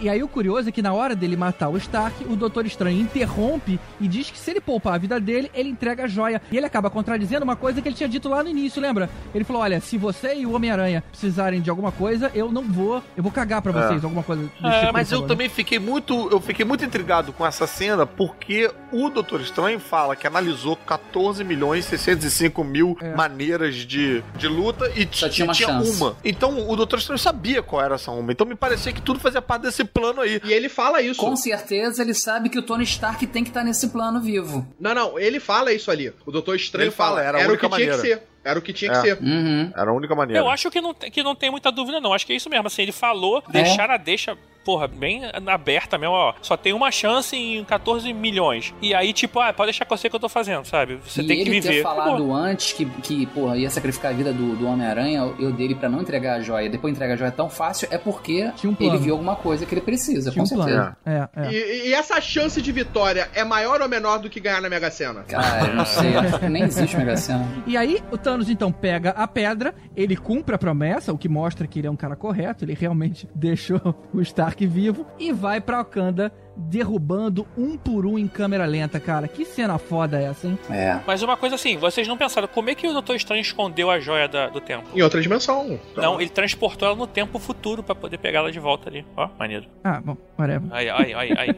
Mas entregou. Entregou, ele viu que era verdade, e aí o cara fica 100% poderoso. Ah, não, ainda, ainda faltava mais uma. Faltava a, a do Visão. Faltava a do Visão. E aí, a hora que ele vai derrubando um por um em câmera lenta, cara, cara, como Muito eu, bom. eu achei maneira essa cena. Aí, pra mim, tinha a cena que, porra, tinha que ter sido aquele sacrifício. Eu acho que a morte do Capitão América. é, O podia. Capitão América ali segura pra dar aqueles últimos segundos necessários pra, Uhum. pra Wanda poder destruir a joia. Podia, ia ser maneiro. Porra, É. Queria que esmagasse a cabeça dele. é, matasse ele. Ele praticamente devia ter feito isso, com aquele soco que ele dá na cara dele depois, e depois a cara do Capitão América tá Ele inteira. tava se controlando, cara. Esse é o momento que eu acho que vai gerar muita discórdia. E eu prevejo muita discussão na internet, que é, pô, o Capitão América encarou o Thanos sozinho e tal. Pois é. E eu volto a dizer isso, que eu acho que ali ele tava só segurando a mão do Thanos aberta, Mas ele não né? tem E pô, a gente viu isso, né? ele segurando um helicóptero de um lado, né? Ia, ia na, no Guerra Civil, não, no Soldado Invernal, o né? Thanos puxou uma lua, cara. Quebrou uma lua e arremessou as pessoas. Não, não pode comparar com um helicóptero, cara. Não, mas não foi com a força. Com as foi com a joias. joia, não foi a força. É poder é uma coisa, força é outra, cara. Você Exatamente. ele tava É. Ele, para ele puxar a lua, o que, que ele tem que fazer? Ele tem que fechar a mão, ele tem que fechar a luva, que é quando É, ativar as o joias. poder. Ativar É, quando ativa a joia. É. Tanto que o Tony Stark fala isso lá em Titã. Ela não deixa fechar a mão. Não sei se é o Tony Stark ou se é o, O estranho. o Doutor Estranho. Inclusive, uma das dores que eu senti foi quando rasgam a capa do Doutor Estranho, tentando segurar É. lá. Pô, a- coitado da capa, né, Eu, cara? eu não acho, sinceramente, que o Capitão América tenha feito isso, porque ele não saberia disso. De que ele Cara, tinha que manter a não mão sei, dele cara. Aberta. É, eu não percebi ele segurando mão aberta, não, Caruso. É, pra mim ali foi. Ele foi pegar o Capitão América. O Capitão América simplesmente segurou a mão Cara, dele. Não, pra mim, ele tanto ele tá segurando a mão aberta, seja instintivamente, seja qual é o motivo, que ele fica ali naquela disputa de tentando fechar a mão e não conseguindo. E aí o que, que ele faz? Ele usa a outra mão. Ele lembra que ele tem outra mão livre, e aí dá um soco no Capitão América e derruba com um soco só. Cara, ali era, era tipo assim, você vai esmagar uma formiguinha com a mão assim, devagarinho, abaixando, abaixando, a formiguinha fazendo uma força contra e você abaixando, abaixando, abaixando até ser esmagada. Não ia sair daquilo ali, cara. Tipo, o, o Capitão América nunca ia empurrar o Thanos de volta ali. É, só- é tipo. É, cara. É, é, é O você Thor- segurar pra. O Thanos ele não tem essa parada de sair matando geral, de fazer as paradas. É. O objetivo dele é subjugar mesmo. É, um, é uma outra- parada. Eu acho que não é a gente contra uma formiguinha. Eu acho que o Capitão América tem a força equivalente a um dos dedos do Thanos, pelo É. menos. Cara, a força Tipo do- isso. dele, ele encarou o Hulk, cara. É, o Hulk- ele jamais conseguiu segurar, segurar a mão do Hulk, o Capitão América. O Thor consegue fazer isso. Ele tá menosprezando, cara. Segurar a mão aberta? Não sei É. não, hein? Cara, ali pra mim, sinceramente, o Thanos não foi pra matar. Ele foi pra pegar o Capitão América e tirar ele dali. Tipo, segurar ele e tava jogar. me querendo humilhar. Eu tava criticando essa cena, mas depois dessa explicação aí do Tibério, eu acho que ele pode ter olhado, tipo assim, deixa eu ver onde esse, esse inseto aqui quer chegar, sabe? Essa É, criatura. cara, é. ele, ele, É, se eu ele- acho que é mais simples que isso. Ele só foi ali pra pegar ele e tirar ele do caminho. Que ele estava. A visão do Thanos ali era: eu tô indo pegar a joia. Foda-se quem tá na minha frente. Ele ia É, pegar é. Ele Cara, e jogar mas pra se longe. fosse, se fosse só uma disputa de, ah, deixa eu ver até onde ele vai e tal, e eu sou muito mais forte que ele, ele tinha matado o Capitão América com a mesma mão. Ele precisou usar a outra mão. Eu acho que tem motivo pra ele usar a outra Ele mão. podia vir andando, olha só, o Thanos tinha a joia do poder ali. Ele podia vir andando, fechar aquela mão ali e, porra, detonar todo mundo pra longe. Ele não precisava nem enfrentar a galera daquele jeito que ele enfrentou. É porque ele, ele sabe, ele assim, ele tem esse, esse complexo de, de superioridade, né? Esse, ele é tipo muito de si e, e, cara, ele não tá muito cag... ele tá me cagando pra galera assim. Ele não vai lá pra matar, tanto que ele não chega lá, mata o Drax e a Amante. Ele transforma eles lá, ignora e vira as costas e vai embora. Tipo, vocês não são porra nenhuma, sabe? É, É, é, Ah. eu compro essa interpretação aí. O Steve Rogers também, cara, americano, ele tem ali também uma outra força invisível do mercado ali agindo pra, pra segurar aquela outra força, sacou? a mão Temos invisível do Força mercado. da né? bandeira, é a força do tio Sam, né? Mas eu acho que é exatamente isso, que é essa coisa dele tá ali, simplesmente indo em direção à joia, o capitão se coloca na frente dele pra enfrentar ele, dá as porradas lá que ele dá, ele simplesmente, vou pegar, e- ia pegar ele, como ele fez com vários outros, outros caras com que ele tava lutando, e é agarrar Uhum. ele e jogar longe. Só que no que ele vai agarrar, o Steve Rogers segura a mão dele. Ele, opa, pera aí, esse cara conseguiu segurar essa mão? Ah, foda-se. E dá um soco. E continua. É, Tipo, é. tanto que depois que o capitão solta a mão dele, ele não usa a joia. Eu acho que é uma grande metáfora dos Estados Unidos você vê a dificuldade do americano de abrir a mão. Vamos seguir essa cena, porque essa é a hora que mostra a complexidade do personagem do Thanos. Porque a hora que a, a- que a, a cena prossegue, né, e a, a joia explode, ele não fica puto quando ela se destrói. Ele, ele conforta a feiticeira Escalate, Uhum. dizendo que sabia o que, que ela tava sentindo, cara. E com aquele olhar de, de pesar, sabe? Tipo assim, puta É. que merda, você teve que sacrificar alguém que você gosta. Eu acabei de passar por isso. Não, e aquela passadinha de mão na cabeça. É. Caralho, incrível, a mão dele é muito grande, maluco. Esse boneco vai ficar muito grande na estante, que vai ser foda. Mas é, é um cara que pode esmagar a cabeça dela e faz um afago, É. um carinho. É quase mais terrível do que esmagar a cabeça dela. É humilhante. E aí ele pega todo mundo de surpresa quando usa a joia do tempo pra voltar no tempo e pegar a joia antes dela se destruir É. e mata o Visão quando arranca da cabeça dele. Nossa, cara, que Puta, morte cara, horrível. Aquela cabeça por dentro. E né? outra, o Visão fica cinza e eu já fiquei aqui viajando que se tiver a volta do Visão, ele volta branco, que nem nos quadrinhos, quadrinho. você lembra? Isso, é o Caraca, quadrinho. Eu acho cara. que vai acabar tendo a volta dele, só que desumanizado. Que vai ser com o que sobrou dele que a Shuri tava mexendo. É. É. E aí é branco, cara, que nem nos quadrinhos, cara, que nem Maneiro. naquele arcade antigo lá dos anos 90. Você lembra desse arcade? Sim. Era Aham. muito maneiro esse jogo. Agora sim, uma coisa que não pegou muito surpresa, não, que quando ele começou a chegar perto, eu falei, porra, o cara que tem a joia do, do tempo, porra. Ah, você pegou? É. Porra, É, cara. Não peguei, não. A Cara. Nebula voltou no tempo, a, a porra toda, pra, antes do quando no É. quadrinho que o Thanos tinha destruído milhares de pessoas. Pra voltar aquilo ali era mole, cara. O Cara, mas é Steve- porque ali eu não tava prestando, eu não tava prestando atenção nisso, não. Eu tava prestando atenção exatamente nessa relação que vocês estavam descrevendo dele com a, a, a Wanda, falando, ah, também Wanda. passei por isso, também tive que sacrificar e tal. Ele preenche bem, cara. Assim, na verdade que assim, o filme eu fiquei pensando assim, quando ele pegar a joia do infinito, do, a joia do tempo, o que que ele iria fazer? Então assim, toda hora eu ficava falando, porra, não usou a joia do tempo ainda, não usou a do tempo ainda, não usou a do tempo ainda, não usou a do tempo ainda. Não, ele não usa. Ah, que sem graça, cara. Você faz isso com você, você perde a, a surpresa. Ele não usa nem a da mente. Porra, o vou fazer, rolar. caralho? Eu, sou, eu, eu- sou, eu tenho raciocínio de matemático. Eu fico É, pensando nas lógicas. Fica lá lembrando, anotando, parada. Não, não tô anotando, mas é com conhecimento de quadrinho que eu tenho, que eu já vi a utilidade daquela porra. Ele só usa a joia quando ela é necessária. Eu entendi com isso que ele tinha o, o domínio da sua ação o tempo inteiro, sabe? Ele Sim. não achou que era hora de usar. A hora que ele viu, opa, agora eu tenho que usar, foi a hora que explodiu e falou, pô, deixa pra lá. O tempo todo ele tá tranquilo, cara. Ele tá sereno. Ele É. nunca tá É. puto. Isso é que é incrível. O maior handicap da manopla do infinito é esse. Aí você tipo, ai, qual joia que eu uso agora? Aí vou usar. da- Não, vou usar. Do... Ah, vou usar... Aí nessa tu toma na cabeça, né, cara? Se É eu- tipo a fraqueza do palmito do, do espoleto, né? É, é a fraqueza do palmito do espoleto. Mas aí, falando na joia, ele acaba colocando a última joia do infinito na manopla. O Thor chega e arremessa aquele martelo novinho pra cima do Thanos. Aí vocês não acharam estranho, não, cara? Mesmo com todas as joias, o Thanos não conseguiu parar o martelo. A ela explodiu o martelo com a mão, cara. O Thanos full equipped não consegue segurar? Pera aí, é outro martelo. porque aquele Ah, martelo aqui- aqui- é outro martelo. É um machado. É outro martelo. É outro. É um machado. Ele não viu chegando, ele não viu chegando. Não, e esse aí foi feito com carinho, assim. Não, muito pelo contrário, Voltor. Ele foi feito às pressas. Não, mas foi feito, tipo.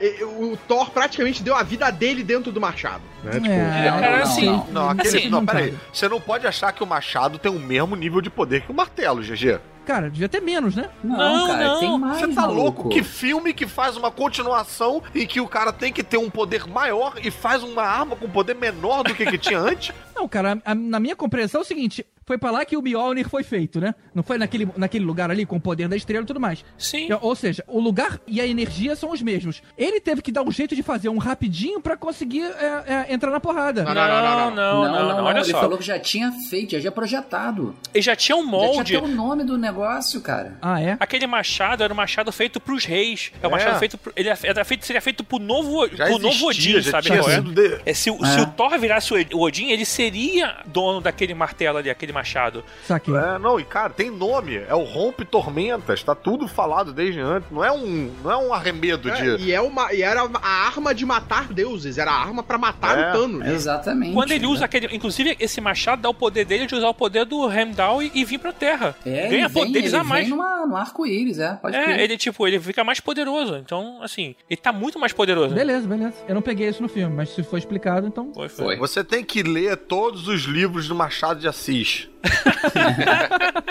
E, e a parada foi rápida o bastante pra o Thanos não, não- é, tipo, jogar o raio pra impedir ele de vir, mas não usar todas as joias, porque ele nem acreditava que aquela porra era tão poderosa. Ele tá tranquilão. E mais uma vez, eu fiquei impressionado com o CGI bem feito, que a gente segura um tempo na atuação do bicho roxo de computação, falando.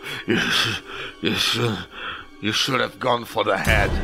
Caralho, cara, que cena foda, cara. É, foi foda. foi Verdade. foda. E aí tem o movimento final, que ele fecha a mão e tudo se conclui. Não, não, Estalo? não. Estala os dedos. Estala, estala os dedos. Falado os pela dedos. Gamorra, ele depois também fala, e é a cena clássica dos quadrinhos, que é É. o estalar dos dedos do Thanos. E ele tinha citado isso logo no início, né? Num instalar Sim, ele sim. consegue resolver A tudo, né? Gamorra- A Gamora fala isso. fala, ele fala depois e é a terceira vez. É a regrinha de roteiro. O 3 é o número bom. É. Gente, e eu não sei se eu quero reviver esse momento, cara. que bizarro, cara. Aí a cena seguinte é ele naquele lugar todo tranquilo com a, a Gamorra Kid e ele tá sem a manopla e ela pergunta: terminou?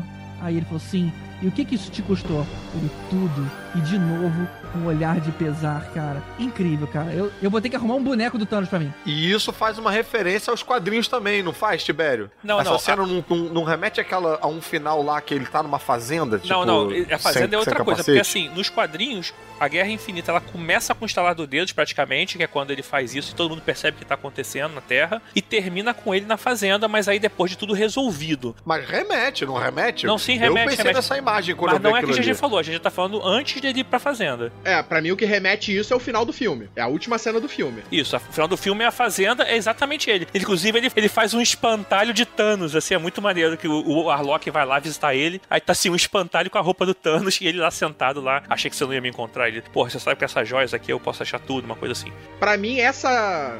Essa cena dele aí indo pra esse lugar plácido, eu, imagi... eu, eu visualizei ali ele indo encontrar a morte. Eu achei que ali ele ia É, encontrar a morte. achei. É, a morte não, porque ele conseguiu tudo, né? Agora é a hora que ele. ele- Não, mas a morte é A no morte sentido de que pessoa, ele ia cara. cortejar a morte. É, a morte que é ele ia a entidade. A entidade é a morte. Eu tava, eu tava com um amigo meu ali do lado, o Álvaro, Álvaro Campos, também roteirista, ele falou assim, cara, acho que aquilo ali é dentro da, da joia da alma, hein? Pode ser Olha, também. Sim, sim. olha, interessante. Pode ser. Faz sentido. E aí tem o momento que eu vou rever esse filme porque eu acho, pelo que eu me lembro, não tinha trilha sonora. Você tem aquela cena que vai sumindo um de cada vez e tem aquela galera, você não sabe qual é o próximo que vai sumir e, e a galera começa a desaparecer. E, e eu só via no cinema, tava com o cinema lotado, só fã no cinema e o pessoal gritando: Não! Não!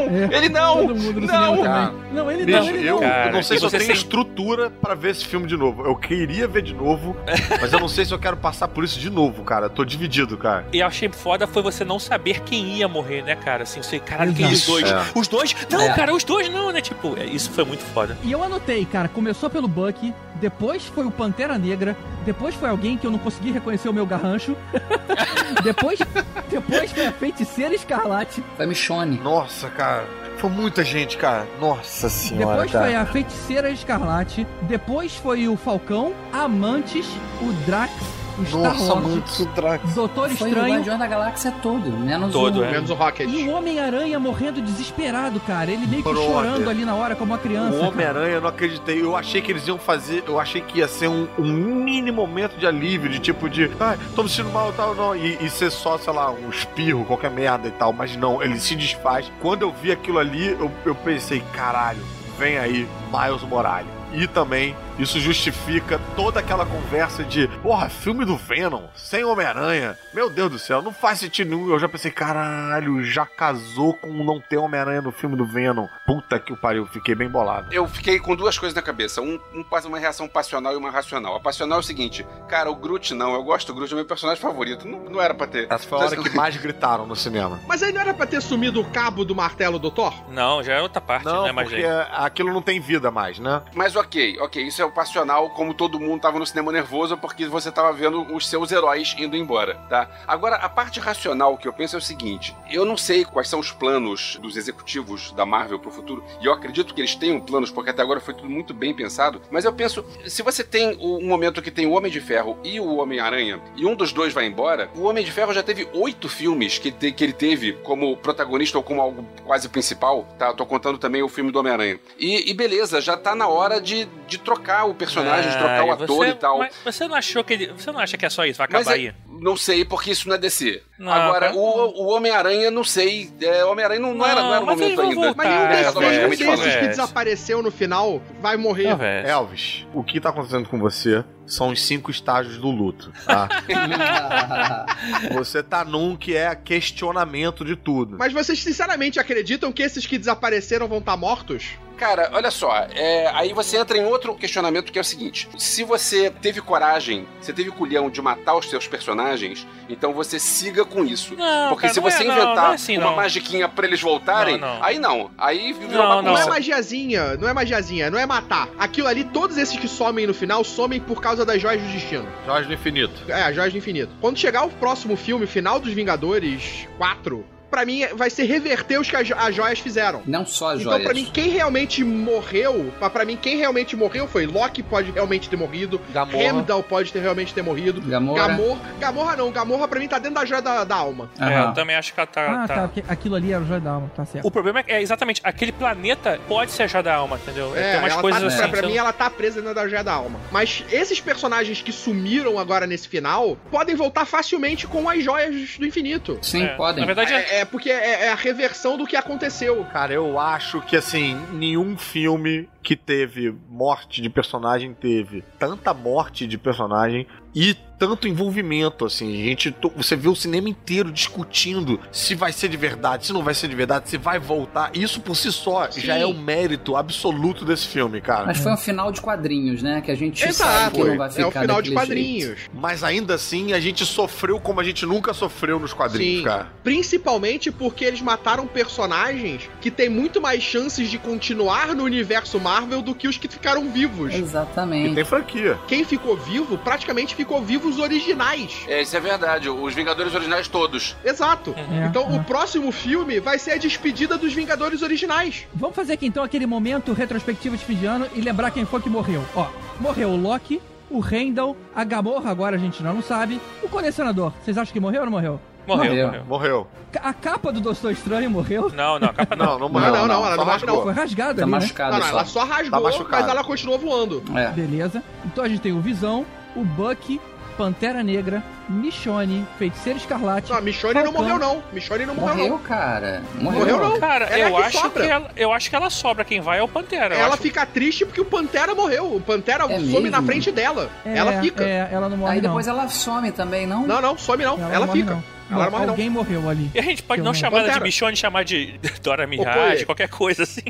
Okoye. Okoye. Bom, Falcão, Mantis, Drax, Groot, Star-Lord, Doutor Estranho, Homem-Aranha, Maria Rio e Nick Fury. Ó, as Cara, cenas pós-crédito. É. Deu quantos aí? 19.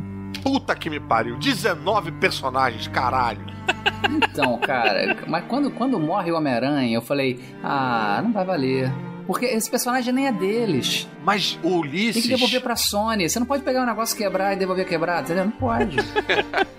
Essa foi a única morte que eu pensei talvez vá valer. Porque a gente sabe que no universo do Homem-Aranha, você tem o tio do Miles Morales. Você tem é, a noção da existência desse outro personagem ali. Mas a Sony não quer abrir mão do Peter Parker pra ficar com o Morales. Duvido. E, cara, é, sinceramente, não vai, eles não vão matar essa galera toda. Não vai. É mais provável chegar no final do próximo filme, matar os velhos e voltar com essa galera. Exatamente, ok, Volton, gente. mas quanto tempo a gente vai ter com essa galera morta? Quanto tempo de. Um de- ano. A gente sabe como é que funciona isso, entendeu? Mas caralho, a molecada que tava vendo esse filme, cara. Sim, mas aí deixa eles Cansada, sofrerem. Tipo, essa, aquela minha amiga que falou, que mandou mensagem falando, né, tipo, caraca, você entende lá do Tony? Ela falou, cara, eu saí de lá, ela foi ver com a filha. Falou, cara, eu saí de lá pensando, acho que eu tenho que levar minha filha direto pra um psicólogo, cara. Você vê seus heróis morrendo, desfazendo assim no final de um filme que não diz, gente, mas olha só, porque o, o Super-Homem quando morreu, no mesmo filme, nego fez a terrinha voando pra dizer, gente, mas olha só, não morreu não, tá? Tem chance de voltar. Esse não, cara. Termina na desesperança, cara. Eu, engraçado que eu lembro que o Pantera Negra, ele morreu também nos quadrinhos, quando o Thanos faz a mesma coisa, né? Ele, ele divide. A galera também começa a se unir nos quadrinhos quando começam a sumir os super-heróis, né? Tipo, é, tem o Manta e a Daga, aí morre a Daga e fica o Manta, aí ele vai lá, se junta com a galera e tal. Então, vai essa galera toda enfrentar o Thanos. E por acaso eu lembro do Pantera Negra, mas no filme eu achei que ele também não seria morto, não. Eu Falei, cara, Pantera Negra tá agora no hype, né, cara? Tipo, vão matar o cara. Esse acho que foi um dos que eu mais achei estranho. Pois é, a gente sabe, por motivos mercadológicos, a gente sabe que não vai ficar assim. É, É, lógico, mas a gente sabe, a gente tá buscando essa racionalidade, mas vai ficar assim um ano, cara. Vai ser difícil, É, bicho. agora olha Vai só, ser a difícil. gente Como sabe... é que vai ser o filme do Homem-Formiga, cara? Com todo mundo morto? Como é que vai ser? Vai ser foda isso, cara. Vai ser Não, foda. o filme do Homem-Formiga vai se vai se passar passar antes. antes. Eu acho que ele- o filme É. do Homem-Formiga termina quando tá dando essa merda. Mas vocês estão entendendo que vai ter que ser alguma coisa? Ou vai Não, ter que vai, passar vai. antes, ou vai ter que tá todo mundo Não, morto. o negócio mas, é. brother, Cara, o que eles fizeram agora foi exatamente: a gente vai ter o último filme dos Vingadores originais. Exatamente. Já falando de futuro aqui, se o Tony Stark não morreu, eu fico decepcionado. Ele tem que morrer no próximo filme, porque agora o Doutor Estranho falou pra mim que ele vai morrer. O Doutor Estranho pra mim ele falou, você vai morrer na hora certa. Isso que eu Exatamente, espero. outra coisa. A gente sabe que o contrato do cara acaba.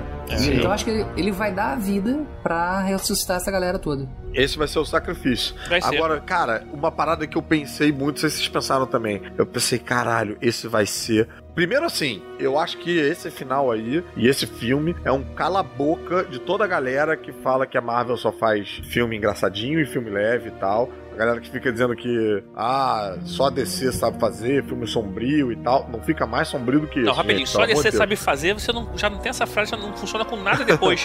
Mas 19 personagens mortos, assim, é sem É. precedente, assim, sem precedente. É tipo, ah, é, é? Tu não quer risadinha, não? Então toma aí, filha da puta. Histeria coletiva, todo mundo chorando no cinema. Eu diria que eu fui o filho da puta nesse filme, né? Porque eu sempre questionei isso, cara. Eu sempre gostei É. do, do lado sombrio, dos aspectos sombrios dos filmes da DC. E esse eu não tenho do que reclamar, cara. E a gente tem a sala de cinema inteira gritando não em sequência, coisa de louco, É. coisa de louco. Isso. Aí eu pensei, esse vai ser o primeiro filme da Marvel que não vai ter cena extra. Se não, tipo, imagina, É. Cara, imagina o impacto que ia ser não ter cena extra. E Cara, quando não teve, né? Já deu aquele, aquele sentimento de "Ah, acabou mesmo. Você sentiu o golpe, né? Quando não teve na primeira, já foi puta que o pariu, fudeu, vou ter que carregar essa porra sozinho pra casa. E aí quando tem uma.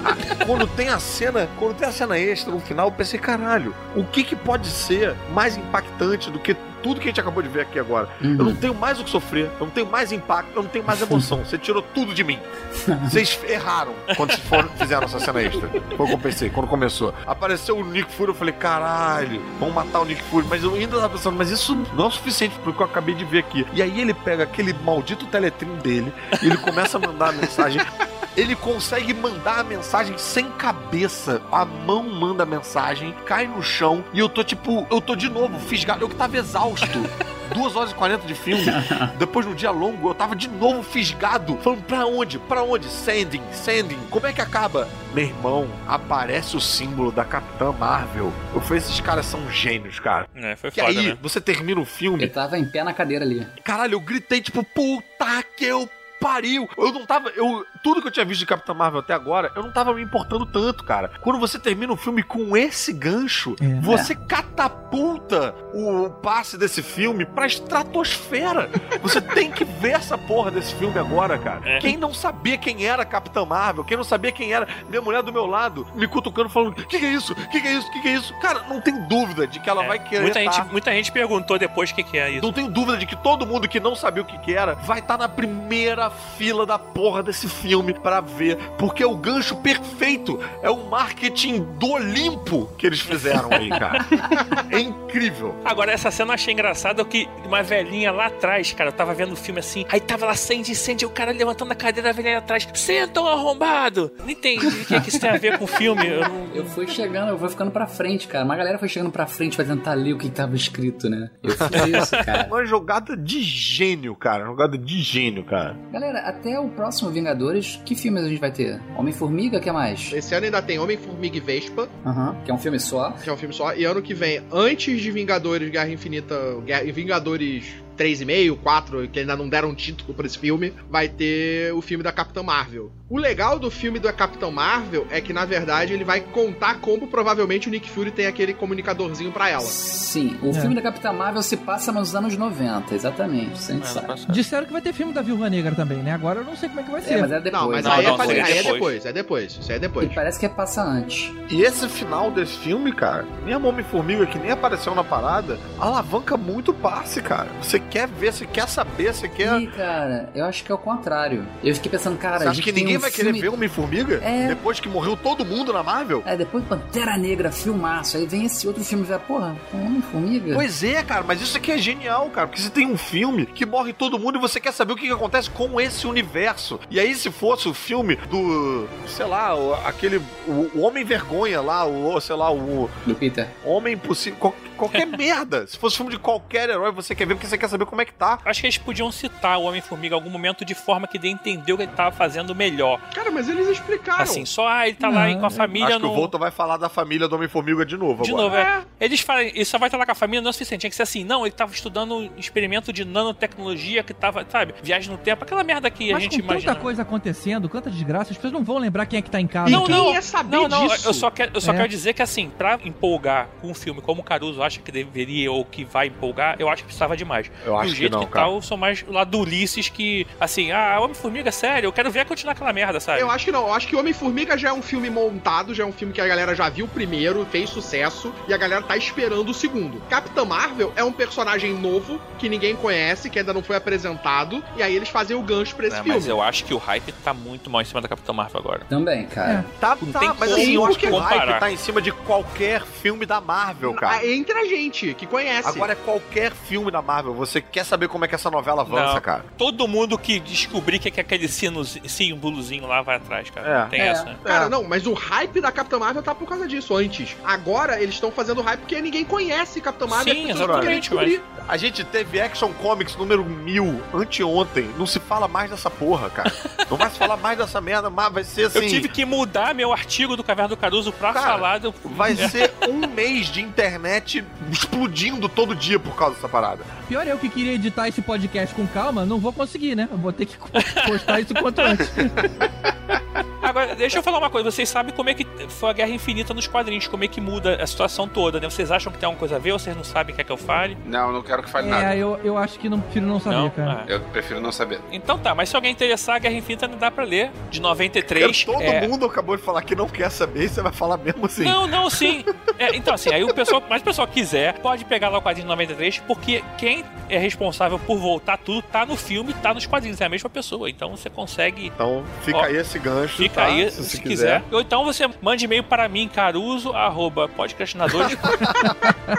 Quanto a nota de vocês pra Liga da Justiça diminuiu depois de ver esse filme? Nossa, cara. Porque, sério, Liga da Justiça foi pra menos dois. Foi pra. Verdade.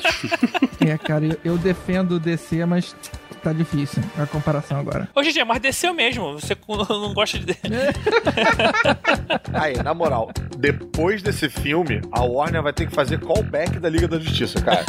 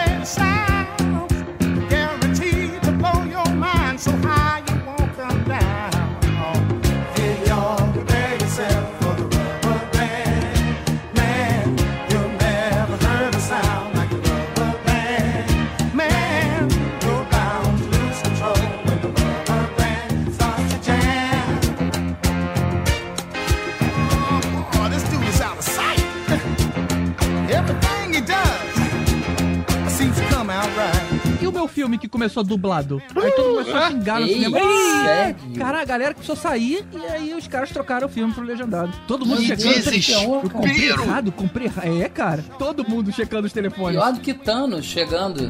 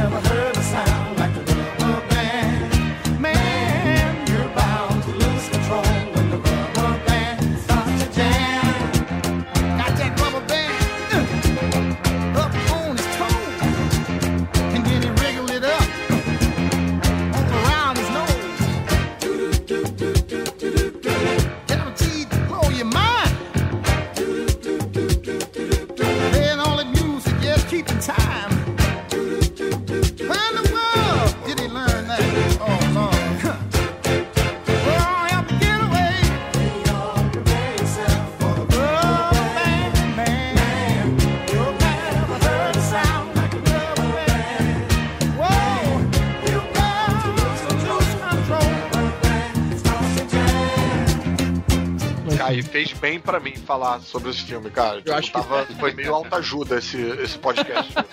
Não, pior que aí pra chegar no trabalho hoje, e olhando pros lados assim, e ninguém falando nada assim do filme, Brother. cara, hoje eu fiquei no trabalho meio, meio nervoso. Irmão, assim, eu sabe? passei um Ansioso. dia assim, meio, meio mal, cara. Sem saber o que fazer direito, assim. do- Quando o Thanos matou Também, todo mundo, cara, eu senti como se o Trump tivesse sido eleito de novo, cara. Foi...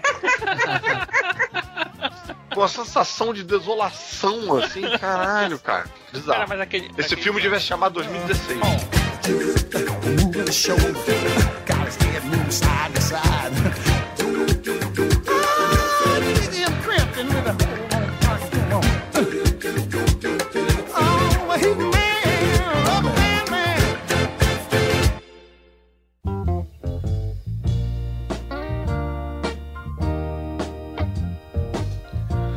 Muito bem, e se você tinha dúvidas de como alguém que não conhece os personagens receberia o filme, temos aqui ninguém menos que a Dani Calabresa contando pra gente o que ela achou ao ver o filme sem ter visto nenhum dos outros. Ela não sabe sequer o nome dos heróis. E ela tentando descobrir é ótimo.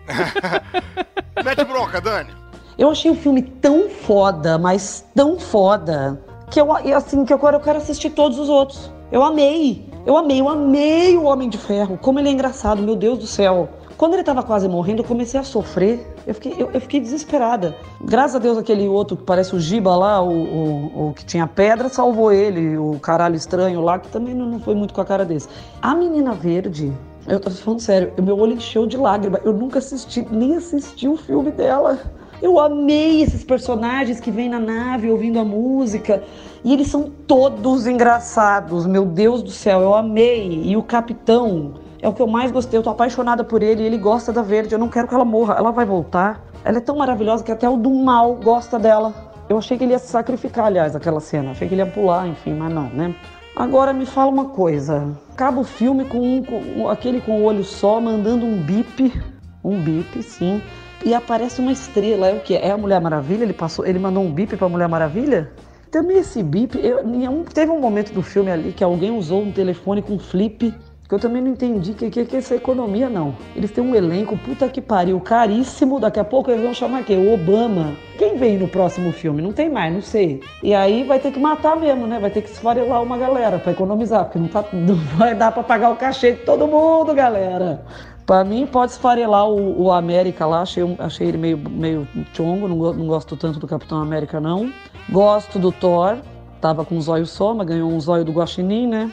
Amei o Pantera Negra, eu quero assistir Pantera Negra, eu quero assistir Homem de Ferro. Eu quero assistir, eu tô quase pondo agora os Guardiões da Galáxia, mas tô achando que eu tô meio com a cabeça cansada. Mas eu quero muito ver. Eu amei, amei, amei, amei esse filme, amei os personagens. Pelo amor de Deus, me, me, me garante que ela vai voltar, sério, porque eu não quero sofrer. Que saco! E ela ainda nos brinda com uma reflexão sobre como é que o cinema nacional é mais preso aí a conceitos pré-definidos. Como o americano faz roteiro foda, né? Aqui para fazer uma comédia, a gente tem que implorar pro diretor pra gente fazer uma piada, eles acham que vai prejudicar a história, tira o foco. Meu Deus, o filme é maravilhoso, tem umas piadas incríveis, os personagens são apaixonantes. No meio de uma luta, Caralho, todo mundo tem uma personalidade foda. Um é mais sarcástico, o outro mais não sei o que. Eu tô, eu tô passada, a série é muito bom. Tem o anão do Game of Thrones, Jesus. Ele faz uma piada maravilhosa quando o Thor tem que manter aquela porra daquela berego aberto lá. Ah, eu não sei o nome de nada, mas eu tô. Eu tô eu, sério, eu amei. Agora vamos ouvir como é que tava a expectativa dela para o filme e como isso se reverteu radicalmente como eu não sou assim tão fã, eu fui com uma expectativa, ah, vamos ver, porque o último que eu assisti, o Miranda me levou para ver aquele da Mulher Maravilha com Aquaman. E eu achei legal, não, não, não, não vou falar mal, não achei foda, nada demais, não achei uma merda. Achei legal. Só que aí eu fui com a mesma expectativa. Eu falei, ai meu Deus, cada um já tem mil histórias, cada um já tá. E esse já tá sem olho, outro já tá sofrendo. Eu falei, não, eu não vou acompanhar, não vou me envolver. Do nada, eu tava, eu tava chorando. Caralho, eu chorei em alguns momentos, sendo que eu não assisti os filmes individuais. Caralho, fiquei desesperada, desesperada. Quando, sério, teve vários momentos, eu comecei a gritar. O cinema gritava, foi numa sessão maravilhosa, as pessoas gritavam, aplaudiam. Parecia Copa do Mundo, muito melhor que Copa do Mundo. Eu agora tô fã, eu quero assistir. E por fim, ela ainda conta pra gente quais as partes mais legais na opinião dela. Eu achei maravilhosa a história da Verde. Eu achei maravilhoso que ele, tipo, poupou ela, porque ela, sei lá, ela meio enfrentou ele, ela teve coragem, ele poupou ela, mas, tipo, ele acha que fez uma coisa boa, filho da puta, puta de um louco. E aí eu achei que ele ia sacrificar no lugar dela, mas não. E aí ela tinha pedido pro Oi pra ele matar ela, e ele não deixou. Ela também tentou se matar, ele não deixou. Sofri, sofri, ai, sofri, sofri horrores. Chorei essa parte horrores. E aí eu amei que quando o vilão tava pra matar o Homem de Ferro, até ele falou que respeita ele. Tipo, falou que tomara que as pessoas lembrem dele, que não sei o quê, porque ele é foda. Eu amei, eu amei o Homem de Ferro. Eu não gostei muito do, do Capitão América. Quando ele apareceu, o cinema aplaudiu. Eu aplaudi também, mas eu, eu fui- levada. Eu, eu, não sabia muito o que estava acontecendo. E, e depois não achei ele nem tão gato, nem tão útil assim. Amei o Homem de Ferro, gosto do Thor também. Que encaixou aquele zóio com uma facilidade, amor. E já saiu. Nossa Senhora, beijo a Deus. Eu tô, eu tô, eu tô passada com esse filme. Muitíssimo obrigado, Dani. Sempre quis trazer ela aqui para participar do Podcastinadores. Não consegui exatamente trazer ela aqui, mas já foi um aperitivo. E agora cabe a vocês, queridos ouvintes, para procurarem ela lá no Twitter, no arroba Calabresa, Dani, enfim, todo mundo deve saber qual é o Twitter dela, e encher o saco dela para participar do arroba podcast, beleza? Se todos É nós aí. fizermos lá uma presença em massa, acho que tem chance dela vir aqui com a gente, ela vai provavelmente se divertir bastante num episódio sobre Disney, ou trazendo o Bruno Mota, que também é muito amigo dela, para gravar. Eu acho que vai ser divertido para todo mundo. Cara, na verdade, se ela falou de super-heróis sem conhecer nada e ainda ficou muito bom, eu acho que ela pode falar sobre qualquer outra coisa, cara. É isso aí, é isso aí. Então, galera, pressão na Dani. Tá com vocês agora, tá? Valeu! Valeu, pessoal.